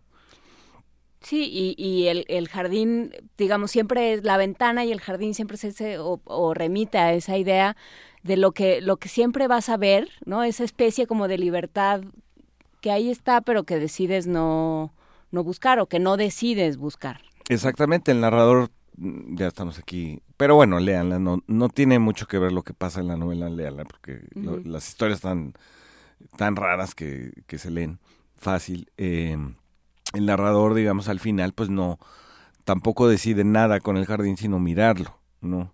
No va al jardín, no, es más, ni siquiera se atreve a matar a la araña que empieza, digamos, eh, su contemplación del, del, jardín y simplemente se toma un café y se fuma un cigarro al final, ¿no? Es decir, eh, la idea, digamos, de, de que la vida eh, puede estar hecha de lo que dice el narrador, de rechazos, de, de, la incredulidad que le llama esto de que en un momento todos hemos tenido como ese sinsentido de decir, de veras vale la pena eh, pasar por todo lo que uno pasa, o incluso ser, ¿no? Vale la pena ser, eh, existir. Y eh, finalmente estas insuficiencias de la vida con las que tenemos que los que hemos decidido no ser del todo incrédulos, eh, las insuficiencias con las que tenemos que lidiar eh, cotidianamente, ¿no? Ahorita que dijiste de la araña, yo que voy a la mitad del libro, brinqué y dije, pero ¿cómo? Si la mamá se dedicaba a limpiar sistemáticamente y frenética y, compulsivamente el, el, departamento, ¿cómo hay una araña? Ah, bueno, eh, es que él, digamos, si tú eres un papá, no sé, de por ejemplo, los, los eh, eh, refugiados republicanos españoles que llegaron a México, luego, no necesariamente, pero a veces tuvieron hijos súper reaccionarios y los nietos están todos en Televisa. Eh, y es como la contra, digamos, lo que le pasa también al personaje. Tiene una madre que es absolutamente higiénica y ordenada, de acuerdo a una idea muy extraña del orden, pero sí, sí lo es, y lo y obliga a toda la familia a hacerlo. Y de la necesidad de controlar el espacio. De la necesidad de controlar ese espacio tan chiquito eh, y de mantenerlo como higiénico, limpio, puro, intocado. Y pasarás a un personaje que efectivamente luego se vuelve un borracho y tiene un desorden en, en su primer empleo, que es un velador. Eh, y después ya, digamos, pierde esa ese esos pruritos de la limpieza porque no son de él, son en realidad son de su madre y de la infancia, ¿no? Una infancia infeliz, por cierto. Sí, tremenda. Nos escribe Jaspelázuli y dice, y sí, claro, tiene toda la razón. Del libro de Fabricio a mí me dio mucha risa lo del el ¿qué es el jacuzzi, mamá? Son unos peces salvajes del Japón. Así es, porque se la pasan buscando departamentos como ilusorios. Esta idea de la clase media aspiracional de los setentas y ochentas, ¿no? Que todos, pues empieza diciendo el libro, nunca tuvimos una casa, pero la buscan, ¿no? La buscan en el periódico porque la única manera de que se materialice es que hay un anuncio en el periódico que dice, por ejemplo, eso, ¿no? El departamento de tres recámaras, dos baños, tres garages, jacuzzi. Entonces el niño pregunta qué es un jacuzzi y dice, pues, son unos peces salvajes de Japón. Entonces ya es como el absurdo, están buscando incluso una casa donde vivían unos peces salvajes del Japón, ¿no? Sí, eso es, es un gran momento. A ver, te, vimos aquí en esta misma cabina a principios de año con un hombre de confianza. ¿Sí fue este año? No, fue el año pasado. Fue el año pasado, ya, es que yo ya no sé si voy o vengo. Pero bueno, eh, el país no sabe si va o viene, pero bueno. Hay teorías al respecto. Pero a ver, entonces, eh, ¿cómo pasas de, dónde, cómo vienes anímicamente como, como escritor? Pasas del hombre de confianza a, a esta novela. Sí, bueno, pues la verdad es que sí, o sea, el hombre, un hombre de confianza sí fue un libro, que es un libro sobre Gutiérrez Barrios, un libro sobre la guerra sucia, sobre, sí fue, digamos, un ejercicio extenuante de, de leer. Y de revolver en la basura. Eh, de revolver en la basura, leer los expedientes de las torturas, cómo se hacían, etcétera, para eh, tratar de entender eh, esto que es el mal, ¿no? Eh, hacerle el mal, al, dañar a alguien conscientemente. Eh, y entonces es, pues, acabé muy agotado. Y este libro es como una especie de descanso.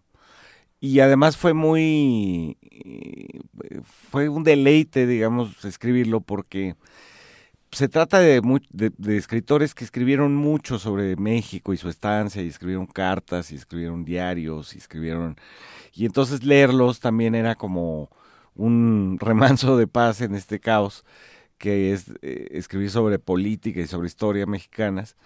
Y aquí había otra historia mexicana que era México visto por los ojos de los extranjeros, que, que venían a este país ilimitado a ejercer, bueno, casi tanta libertad como William Burroughs, que acabó matando a su mujer y, no, y casi no pisó la cárcel.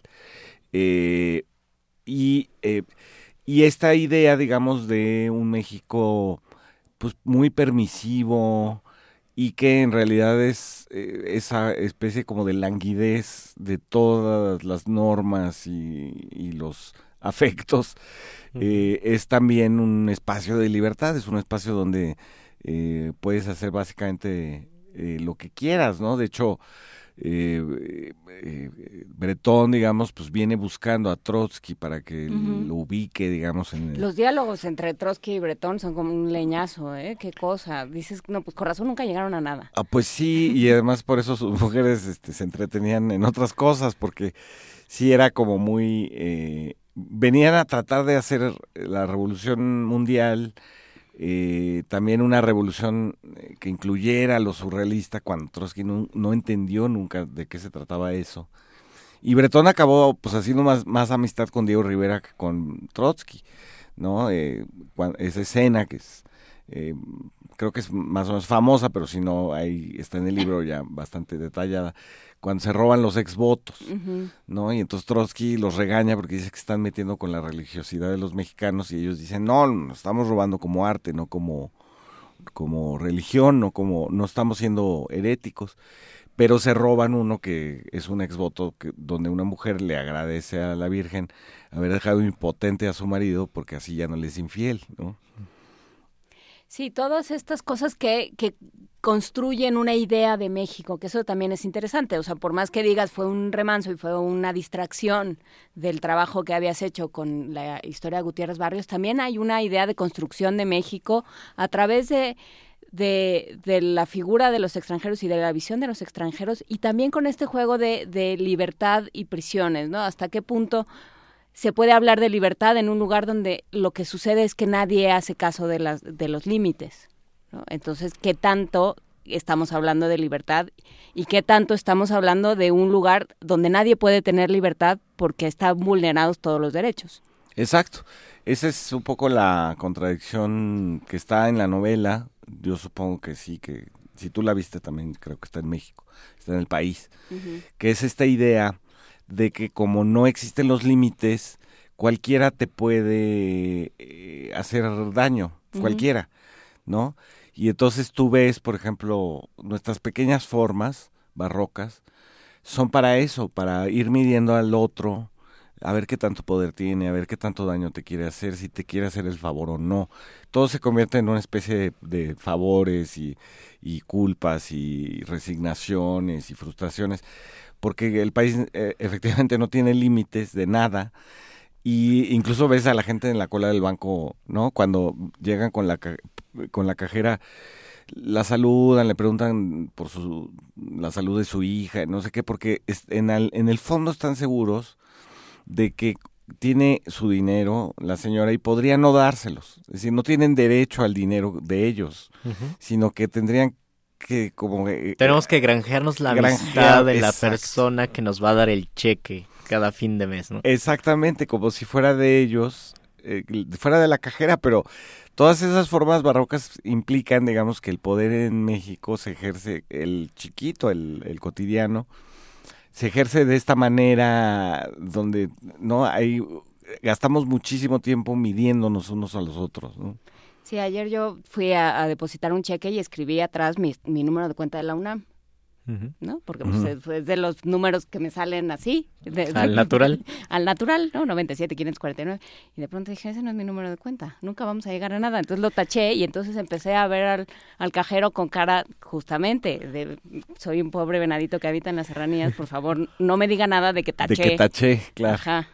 Bueno, eh, la UNAM tiene un requisito que a mí me parece digno de, eh, ¿cómo se dice?, de crónica de Ibargüengoitia, ¿no? No puedes firmar un papel oficial de la UNAM con azul, porque el azul es, este, es, es, es, parte del escudo de la UNAM. Y entonces para diferenciarlo del papel membretado tienes a, fuerzas que usar negro. Tinta negra. Y así todo. ¿No? Y entonces nos vamos perdiendo en esas, en esas minucias y en esas filigranas que, que entonces ya logran que este país, sí, por un lado, sea el paraíso de los surrealistas, que dicen es que se puede todo. Claro. Es que ves todo, encuentras al, al, animal que te va a guiar por la vida, este, te puedes empellotar en donde tú quieras, ves lo que no ves nunca. Sí, bueno, pero, pero vivir aquí es otra cosa y construir una nación. Pero también, exacto, y también te pueden matar en una cantina por un pleito, ¿no? Claro. Eh, y también eh, los que tienen el poder, que cada vez son menos, te pueden hacer casi cualquier cosa y no sufrir ninguna consecuencia. Es decir, también la idea, digamos, de la, de la libertad mexicana es, es una idea de libertad bajo riesgo, ¿no? Bajo tu propio riesgo. Y con esta idea tan optimista y tan rosa de, de lo que es este país y lo que se puede, ¿cómo llegas al constituyente? Ah, bueno, en el constituyente eh, es una cosa muy bonita, ¿no? Que a mí me... Esa es la primera vez que oigo ese adjetivo. Me entusiasma mucho, eh, porque claro, eh, es para mí es una ventana... además yo, me, yo, yo soy el... Tengo el asiento, curul le llaman, el asiento número 97. Entonces estoy junto a un pasillo que es perfecto para salir a, para salir huyendo en el momento. Corriendo, claro, porque entonces tienes eh, personajes tan ilustres como Enrique Jackson, eh, está eh, Chucho Ortega, em, con Santiago Krill, Ernesto Cordero que ayer habló por primera vez, muy interesante.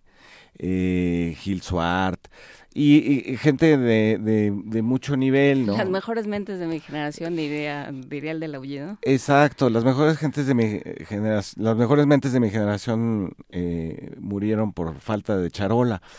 Y, y entonces es muy interesante, digamos, ver eso con el contraste de los que estamos ahí como está Bruno Bichir, está Damián Alcázar, está Héctor Bonilla, eh, Horacio Franco, Deberían estar en sus personajes de La dictadura perfecta, El infierno y esas películas. Sí, yo creo que, por ejemplo, Damián Alcázar, eh, no lo confesaría en público, pero creo que varias veces ha querido entrar con la metralleta a matarlos Definitivamente.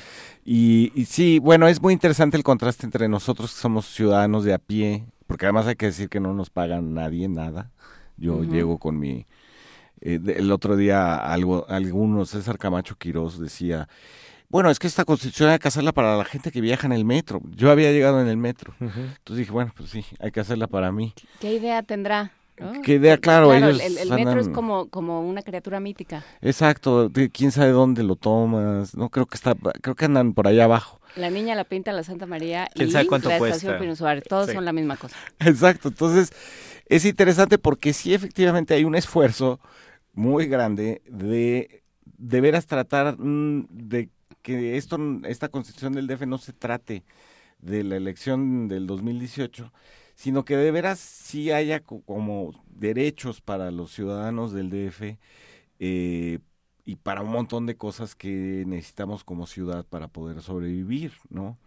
Eh, para, por ejemplo, que no se privatice todo y acabemos todos viviendo en Tultepec, ¿no? Sino que nos permitan vivir aquí con, eh, digamos, una economía más o menos solidaria, ¿no? Que no sea esta rapiña que prevalece en todo el país. Y entonces, bueno, pues ahí va. Eh, el constituyente, yo no sé finalmente que si eh, prevalecerá el, el acuerdo entre partidos y burócratas o lo que nosotros la única arma que los ciudadanos allá adentro tenemos es este los argumentos entonces si les ganas de repente los los debates no es tan difícil la verdad eh, y sí se sienten obligados a votar por las cosas que propones. ¿no? Que esa es la parte que, que, sería interesante, o sea, si realmente se puede dar un diálogo entre Horacio Franco y Enrique Jackson, ¿no? O sea, por pensar en dos personajes de los que acabas de nombrar. Sí, sí hay encuentros en los baños, digamos. Pero, ¿qué, qué, pen, ¿qué pensarán los otros constituyentes, digamos, los políticos, de gente como Alcázar, como Franco? ¿Los que se van a quedar? Sí, no, pues no repente... sé, por ejemplo, ¿qué, ¿qué impresión tendrán ellos, no? de personas que no están completamente en el mundo de la política. Sí, yo, y que, sí, hay como miradas de, de extrañeza, digamos. ¿Y tú qué haces? ¿no? Ah, escribes. De las cosas que, sí, y del, incluso de cómo nos vestimos y cómo llegamos uh -huh. y, y, y, cómo no, no somos parte de ese mundo ritualizado de, o sea, por ejemplo, cuando, ayer Enrique Jackson presentó eh, pues, ahí un dictamen de los primeros artículos de la Constitución y eh, cuando se bajó, los periodistas eh, se levantaron y fueron cada uno a darle la mano. Oh.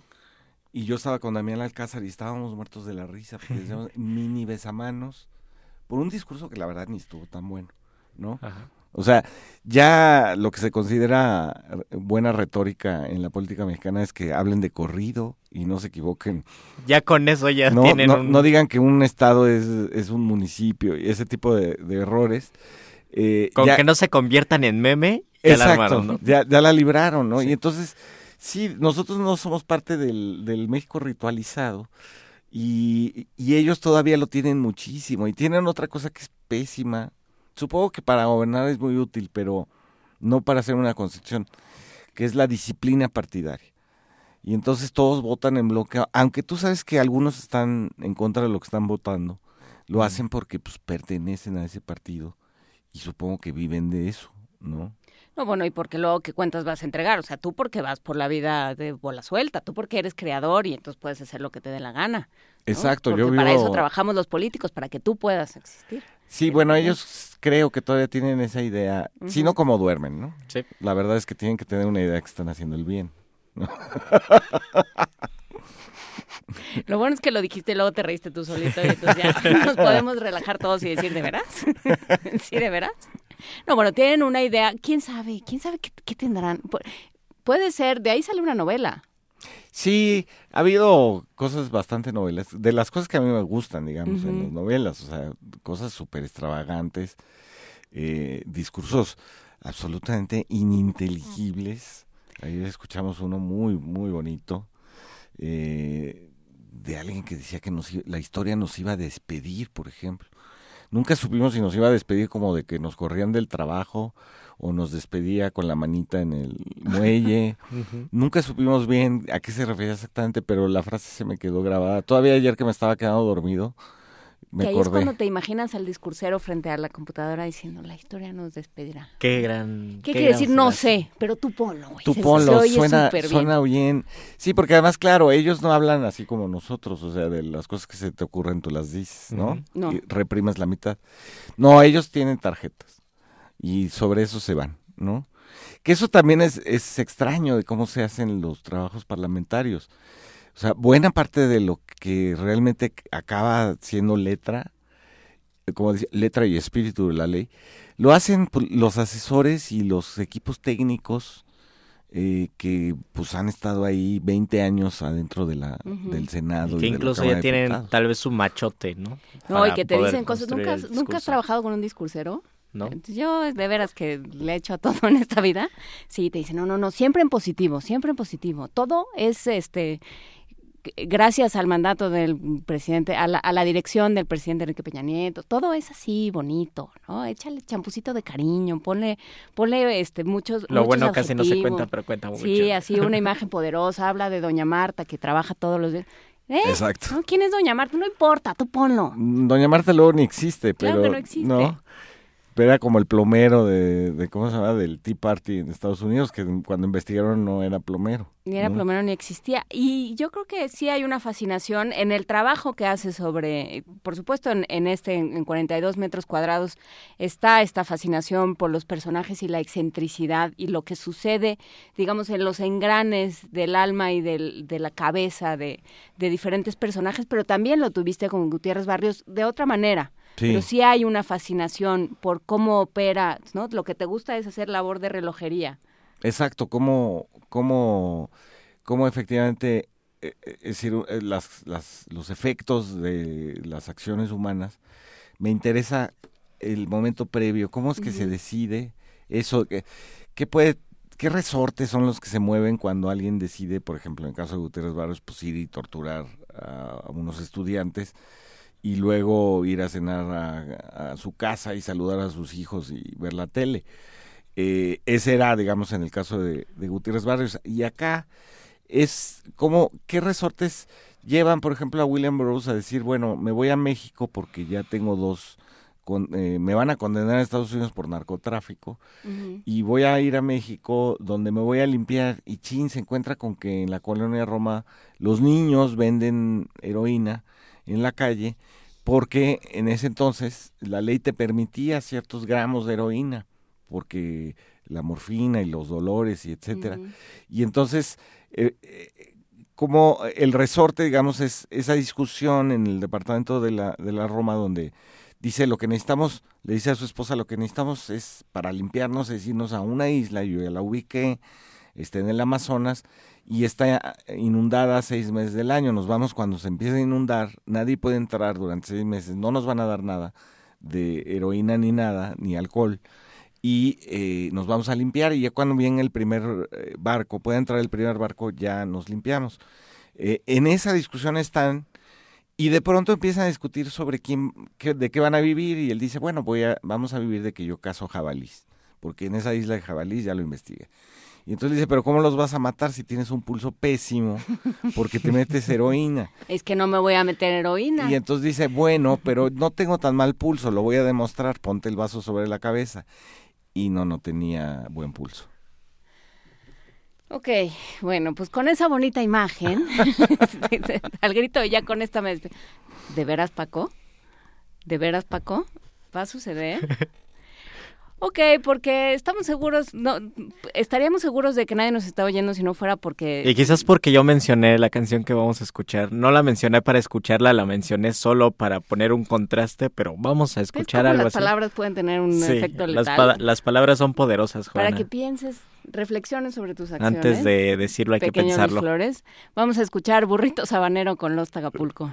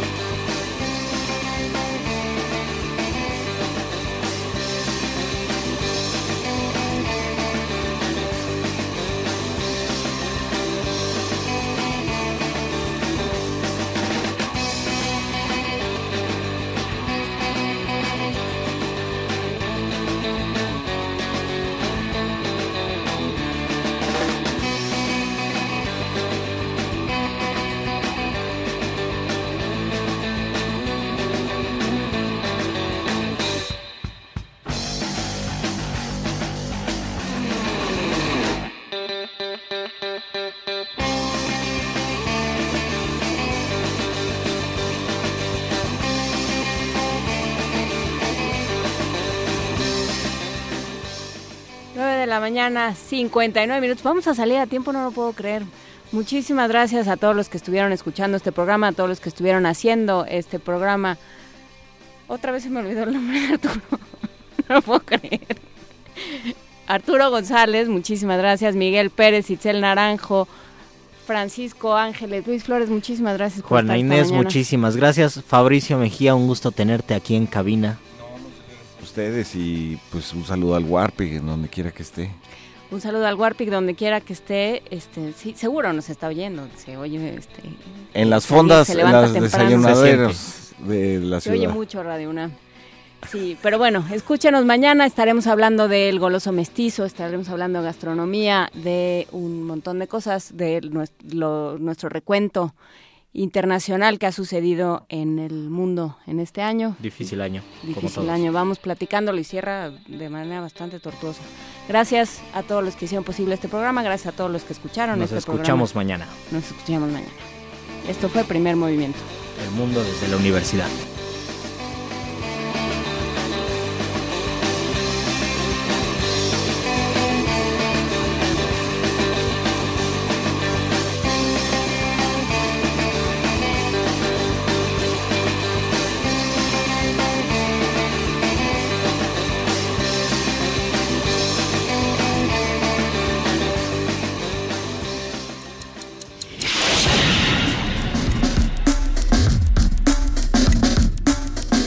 Radio UNAM presentó